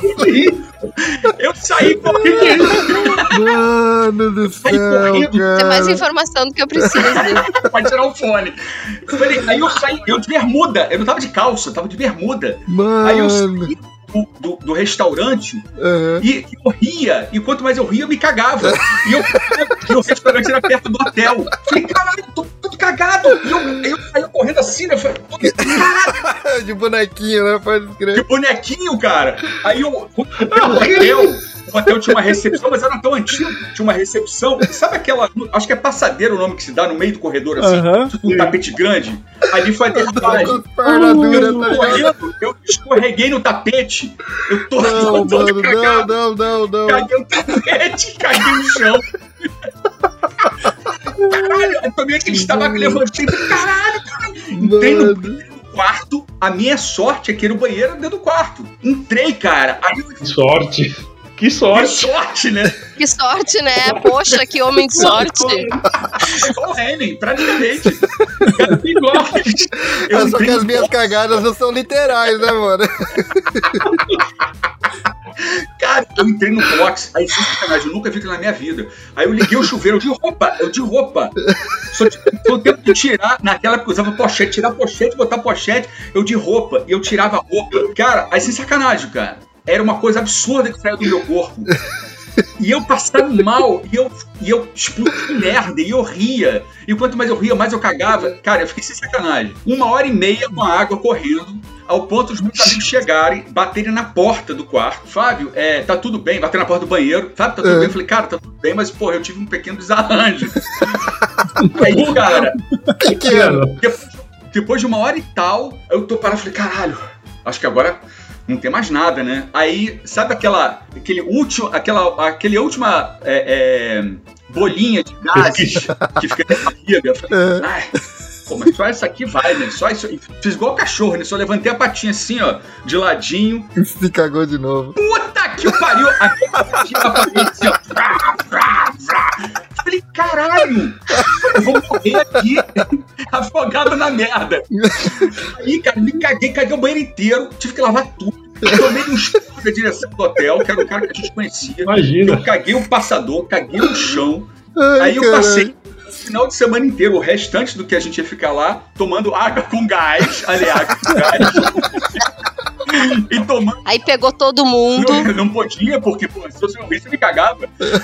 Todo mundo já sabia quem era o prender a merda. Caralho, nunca mais foi pra essa cidade, né, cara? Nunca mais, cara. Não, na entrada da cidade tá lá, proibido cariocas. Não, lá tá. Fábio Santos, persona não Não, grata. a gente, A pessoa não grata pode crer. a gente ia tanto pra lá que uma vez a gente foi, fomos três amigos. Eu, Ricardo e o primo dele, Paulo.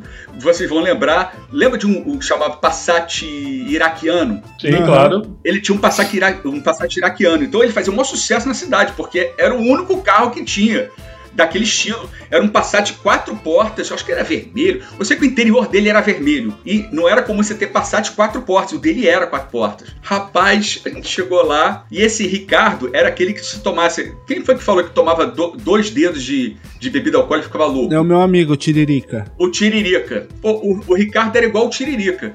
Ele tomava dois dedos de, de álcool e ficava louco. Aí, cara, essa foi uma das primeiras vezes que a gente foi à cidade. Aliás, foi até a primeira vez. Porra, tô lá muito bem, nós três batendo papo, não sei o quê. Aí o Ricardo tinha uma menina que ele já conhecia, que ele saía com ela. Aí, O Ricardo sa- encontrou com a menina, já tinha tomado as duas, os dois de bebida, já tava louco, saiu com a menina. Aí o Paulo, que era o dono do carro, falou: Eu vou ao banheiro. Rapaz, os dois sumiram na cidade. Sumiram. Eu sozinho, naquela época, eu não conhecia absolutamente ninguém. Eu na padaria, lógico, a padaria lotada, eu igual um babaca lá sentado. Quando eu vejo, só vejo o, o Paulo com um Passat dando cavalinho de pau em volta da, da, da pracinha central, o Ricardo com a cabeça lá de fora gritando com um copo, você "Ah!" gritando igual um louco, sumiram. Me deixaram na cidade. Eles só voltaram no dia seguinte. Quando eles voltaram, eles me encontraram na rodoviária da cidade com a mala. Puto! Porque eu fui pro hotel e falei, cara, eles me abandonaram. Primeira vez que eu vi na cidade, os malucos beberam todos e saíram pra night e me deixaram na cidade. Eu peguei minhas coisas, cara, fui pra rodoviária. Eles me pegaram na rodoviária, pediram perdão, se ajoelharam. Não, Fábio, chica, chica com a gente. Falei, pô, vocês não podem beber, cara, vocês me deixaram sozinho na cidade. cara. Eles não, é. Não, eles não podem. É, é, é. Isso aí é a vida devolvendo aquela, aquela outra situação lá, a primeira lá da. Ou a, ou a Fábio, segunda, mas- né? Ou a segunda. Ô, Fábio, mas os amigos que estavam com você quando você se cagou são os mesmos amigos que estavam com você quando você vomitou? Aliás, peraí, Não. tem uma pergunta importante nessa. Não, não. Tem uma Ah. pergunta importante dessa. Não, aqueles lá não são mais amigos. Eu não Aqueles sou lá não são mais amigos. saber. Esse cara que te abandonou é o cara do Opala? Então, Não, não, não tem nada a ver Se for, é tudo. justificável. Se for, é justificável. Não, é- Esses não, amigos bem. já ficaram naquela história, já não são mais amigos Não, não, acho que história. ninguém mais é amigo. Não, não. São só esses relacionamentos líquidos. Não, esse negócio de, de ter diarreia, é me- eu sou mestre quando vocês comigo. Nem será, nem será a última. Já não vou te dar carona, nem convidar pra vir aqui em casa andar de carro. A, a, a veia da sua mulher vai explodir. Deixa eu só anotar na agenda aqui, quando o Fábio vier, deixar ele longe de água com gás, Água com gás, e de, e de torresmo. Torresmo. Não, é, é, é, eu, eu colocaria assim, ó, deixar ele longe, ponto. E no quarto mais perto do banheiro. Não, esse negócio de desarranjo é uma desgraça. E enrola a passadeira, velho, porque senão. Enrola a passadeira. Enrola a passadeira. Foda, cara. Eu tenho cada uma maravilhosa. Quer dizer, não sei se é tão maravilhosa. É maravilhoso. Maravilhoso! Não sei, não sei, não sei qual é o teu dicionário aí, o meu. Não, não é esse mesmo significado. Bom, eu falei antes dele contar a história que nada me surpreendia, mas parabéns, você conseguiu me surpreender. Retiro o que eu disse. Aparentemente. Passou do limite do perrengue. É, é. Eu só ia comentar, né, que Mano. aqui quando a gente tava. O meu sobrinho tava pra cá, aqui no Japão. E daí eu, eu, ele e a Cris, a gente tinha o costume de pegar, às vezes, um- alguns destinos e, ah, vamos passear, né? E saía pra passear, conhecer alguma coisa, assim. Só que nessa época só eu dirigia. Nem ele nem ela tinha carta ainda. Então tinha os passeios, a ida até o destino, tudo eu dirigindo, todo o passeio eu dirigindo e a volta também eu, só eu dirigindo. Eles iam revezando para dormirem, né, para ficarem um do meu lado. Aí nessa a gente foi para uma, uma cidade passear aqui, umas duas horas, correu tudo bem o passeio. Na volta, ela veio do meu lado e o meu sobrinho foi dormindo no banco de trás. Aí na- a gente parou no- nessas paradas de ônibus, que, de, de ônibus, essas paradas de rodovia que tem, trocou, né? Aí ele veio pra frente e a Cris foi dormir atrás. E aí ele lá com o, o Google Map e tal, no, no iPad, na época. Aí chegou numa certa hora que a gente tava meio em dúvida do caminho, porque tinha uma. aquelas bifurcações, né? E daí, em cima da hora, a, na bifurcação falou, né? Mantenha-se à direita. Detalhe, a Cris estava dormindo atrás. Em 600 metros, mantenha-se à direita. Em 300 metros, mantenha-se à direita. Do nada, a Cris levanta atrás. Não, não, não, é pra esquerda. É, é essa a entrada. Eu virei do nada o carro, joguei pra esquerda, né? Já tava numa cidade próxima daqui. Aí a- o meu sobrinho falou: Mas tia, tava falando pra virar, manter a direita. Ah, é? E voltou a dormir. Foda-se, viagem. Caralho. Ela voltou a dormir, voltou a dormir, né? Aí eu falei, mas e agora? Aí eu olhei pra trás e ela tava deitada, já assim de lado. Nessa entrada, tava lá, depois ah, recalculando o caminho, em 30 quilômetros, pegue a saída à esquerda. Gente. Caralho. Vocês estão juntos até hoje. É, é. Vocês, vocês têm mulheres muito maravilhosas vocês. Mas foi assim, sabe? Que tem muito amor. que eu e meu sobrinho, a gente tomando cuidado lá, e ele falando, né, ó tio, daqui a um quilômetro, né, vai ter uma bifurcação. E ele puxando lá no, é, no mapa tal, né. Aí foi falando, ó, em 800 metros, mantenha-se à direita. Aí em cima, ela só levantou. Não, não, é a esquerda, é essa entrada. E eu nem sei se tinha um carro atrás, eu não sei se eu fechei um carro que foi tão assim. É, um negócio que. Ela falou: não, não, é a entrada à esquerda. Eu virei e fui. Daí, mas tia, tá mandando seguir reto. Ah, é? E deitou. Se fosse uma Kombi, ia sair igual salsicha, né, cara?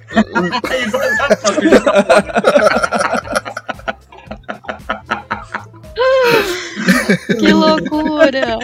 O salsicha pra lá pra fora. Não, vou, vou contar uma última rapidinha só, também assim de cagada. A É gente literal? viajou. Essa, essa, Ai, gente. essa é literal. A Ih, gente, rapaz, E é de viagem, ó. E essa é de viagem. Eu- a gente morava no Rio e a gente foi pra Petrópolis, que é chamada cidade imperial, blá blá blá, da região serrana do Rio de Janeiro. A gente foi pra lá. Eu, minha esposa, minha filha pequenininha e o padrinho da minha filha. Aí, pô, a gente foi pra lá, visitamos o Museu Imperial, blá blá blá. Aí, em dado momento, eu falei, cara, eu tô com um certo desconforto. Desculpa. Eu Um preciso, certo é, desconforto fazer é uma um visita ao toalete.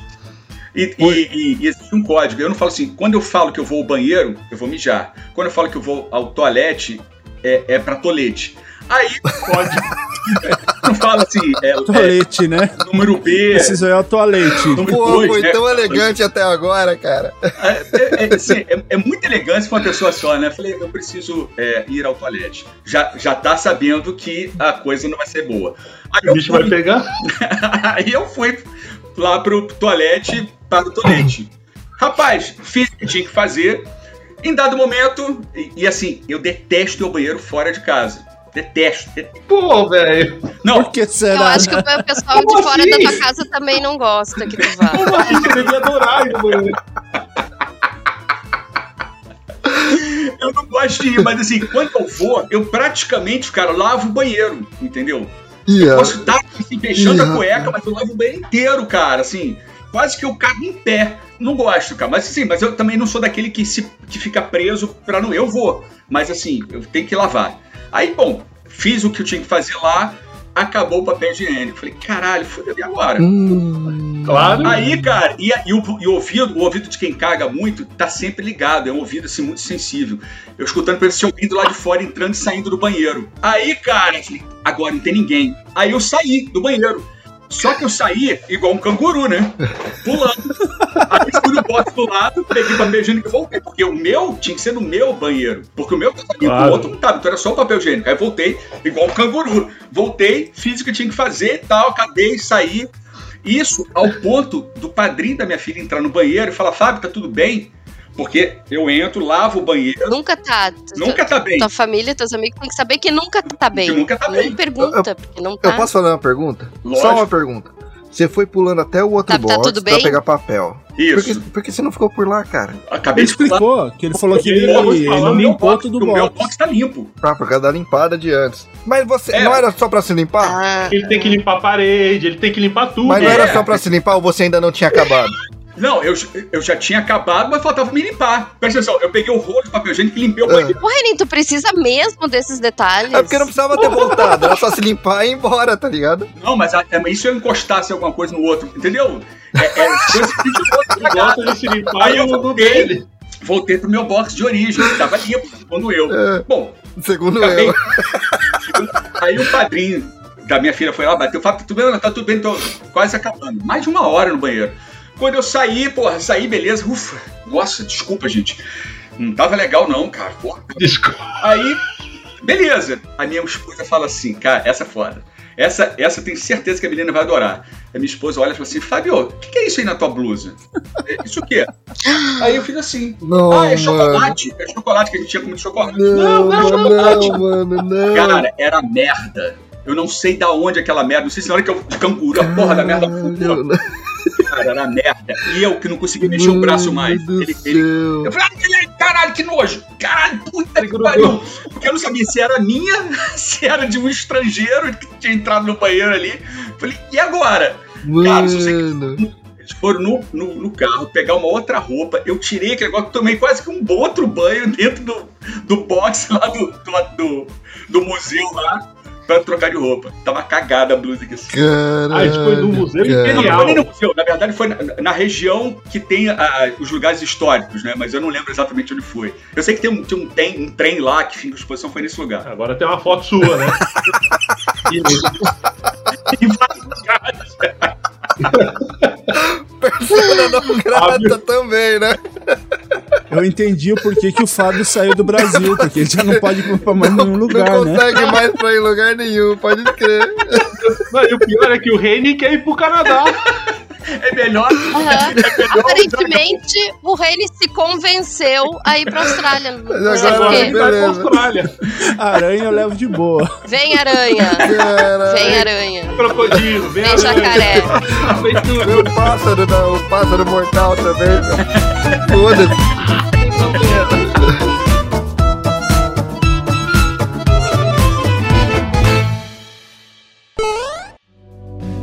Você está ouvindo Press Starcast, sua revista digital do mundo para o mundo.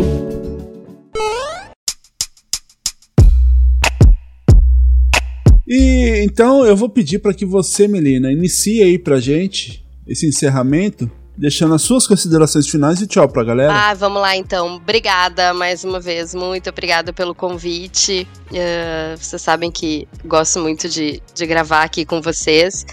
Adorei as histórias. E eu quero também aproveitar para fazer um, um, um- o convite aqui para o nosso saudoso Cusquices da Malta. Que embora não tenha episódios novos, tem muito, muita história de perrengue lá.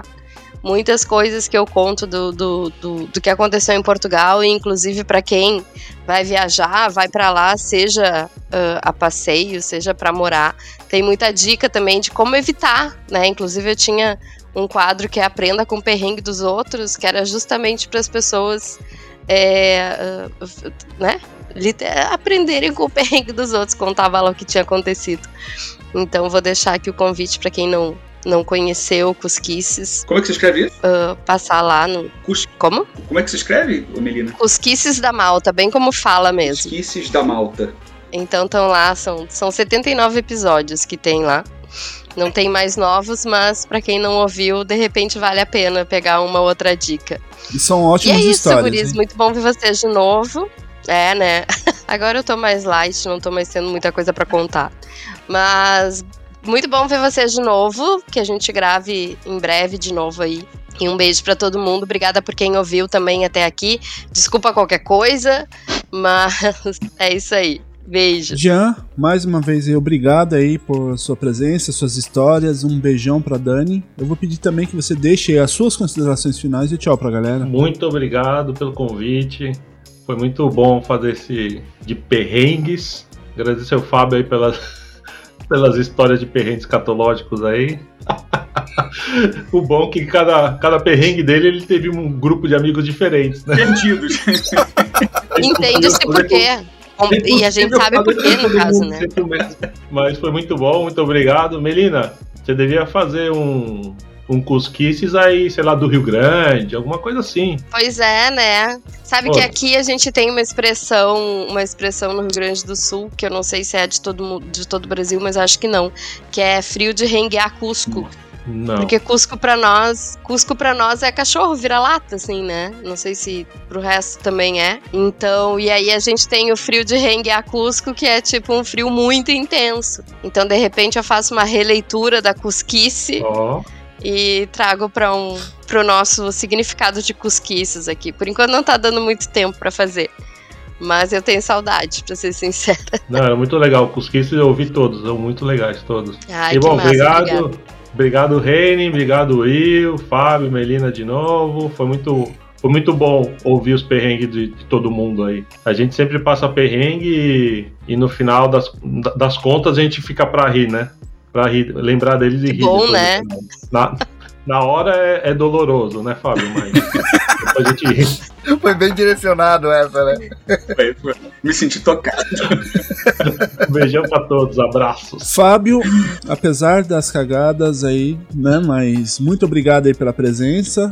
Eu vou pedir também que você deixe aí a sua, as suas considerações finais e tchau pra galera. Beleza. Cara, você não conhecia a Melina. Adoro teu sotaque, Melina. Adoro o sotaque da galera do Sul. Ai, obrigada. Tão charmoso, tão, tão especial. Show de conhecer.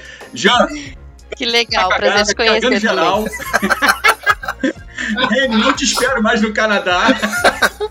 Ou não, né? Quem sabe? Ou não, vem cagar junto comigo. Yes!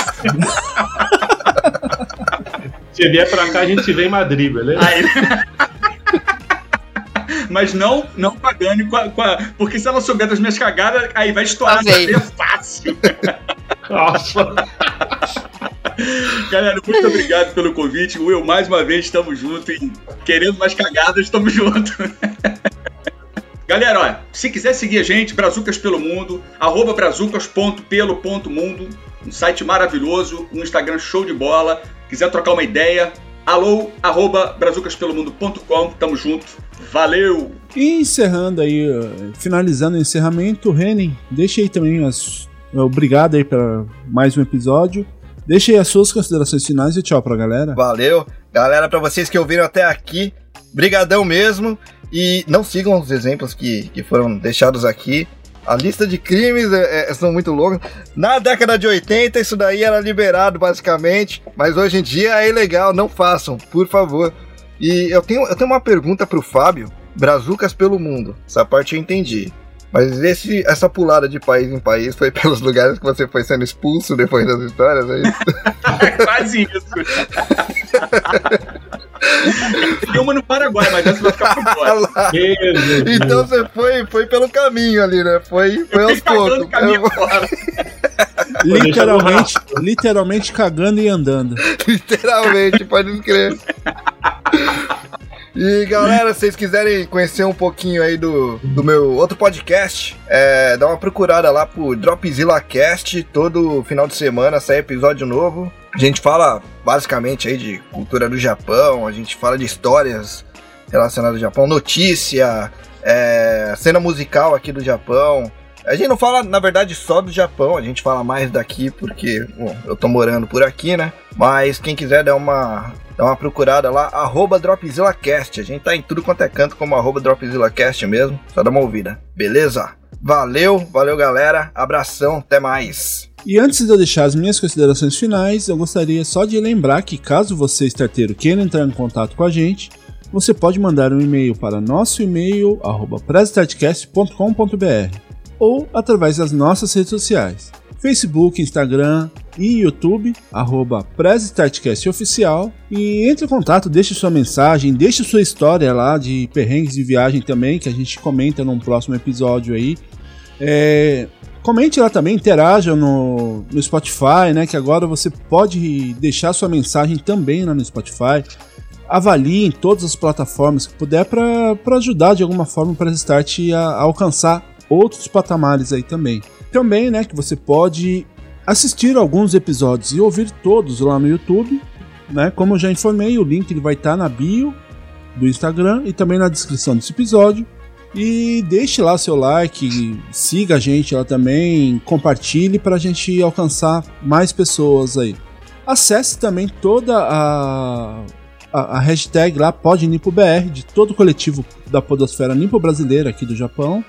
Né? Lá você vai encontrar vários podcasts de toda a galera aqui do Japão que faz é, excelentes trabalhos lá, participação de várias pessoas em vários programas aqui que a gente realmente é, é uma família aqui que a Podosfera deu pra gente. Então siga lá também a, a hashtag PodNipoBR.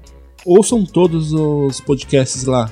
E também, caso você estiver precisando de um editor, fala lá com o Zorzal, né? Manda uma mensagem para ele lá também. O, o link lá do, do Instagram dele, aliás, o, a robinha dele lá vai estar tá na descrição desse episódio. Também procure o Zorzal. A roupinha do E também considere. A robinha do Zorzal. Achei fofo. né? E também considere-se aí é, tornar um padrinho ou madrinha do Press Start lá para ajudar a gente a fazer. Pagar, o, como a gente fala, né? Quando a gente brinca, ajudar a pagar o, o editor lá. Porque, pelo que vocês viram aqui, vai ter muita cagada pra limpar, né? Eu espero que não seja literalmente, não, mano. Não a minha. Porra, cara. E deixando aqui as minhas considerações finais, como vocês viram nas histórias aí, fique longe da água com gás, do torresmo e da padaria. E da porta do- da, da, da perua também. E da, e da, por- da porta da Kombi, né? Então, muito obrigado para você que ouviu até aqui. Bom dia, boa tarde, boa noite e tchau. Até o próximo programa.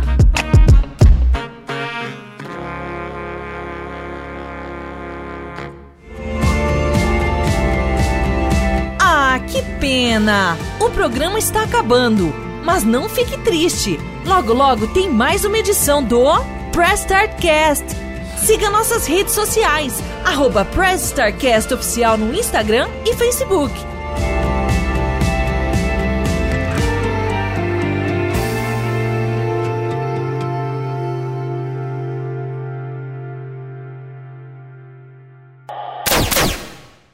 Editado por Rafael Zorzal.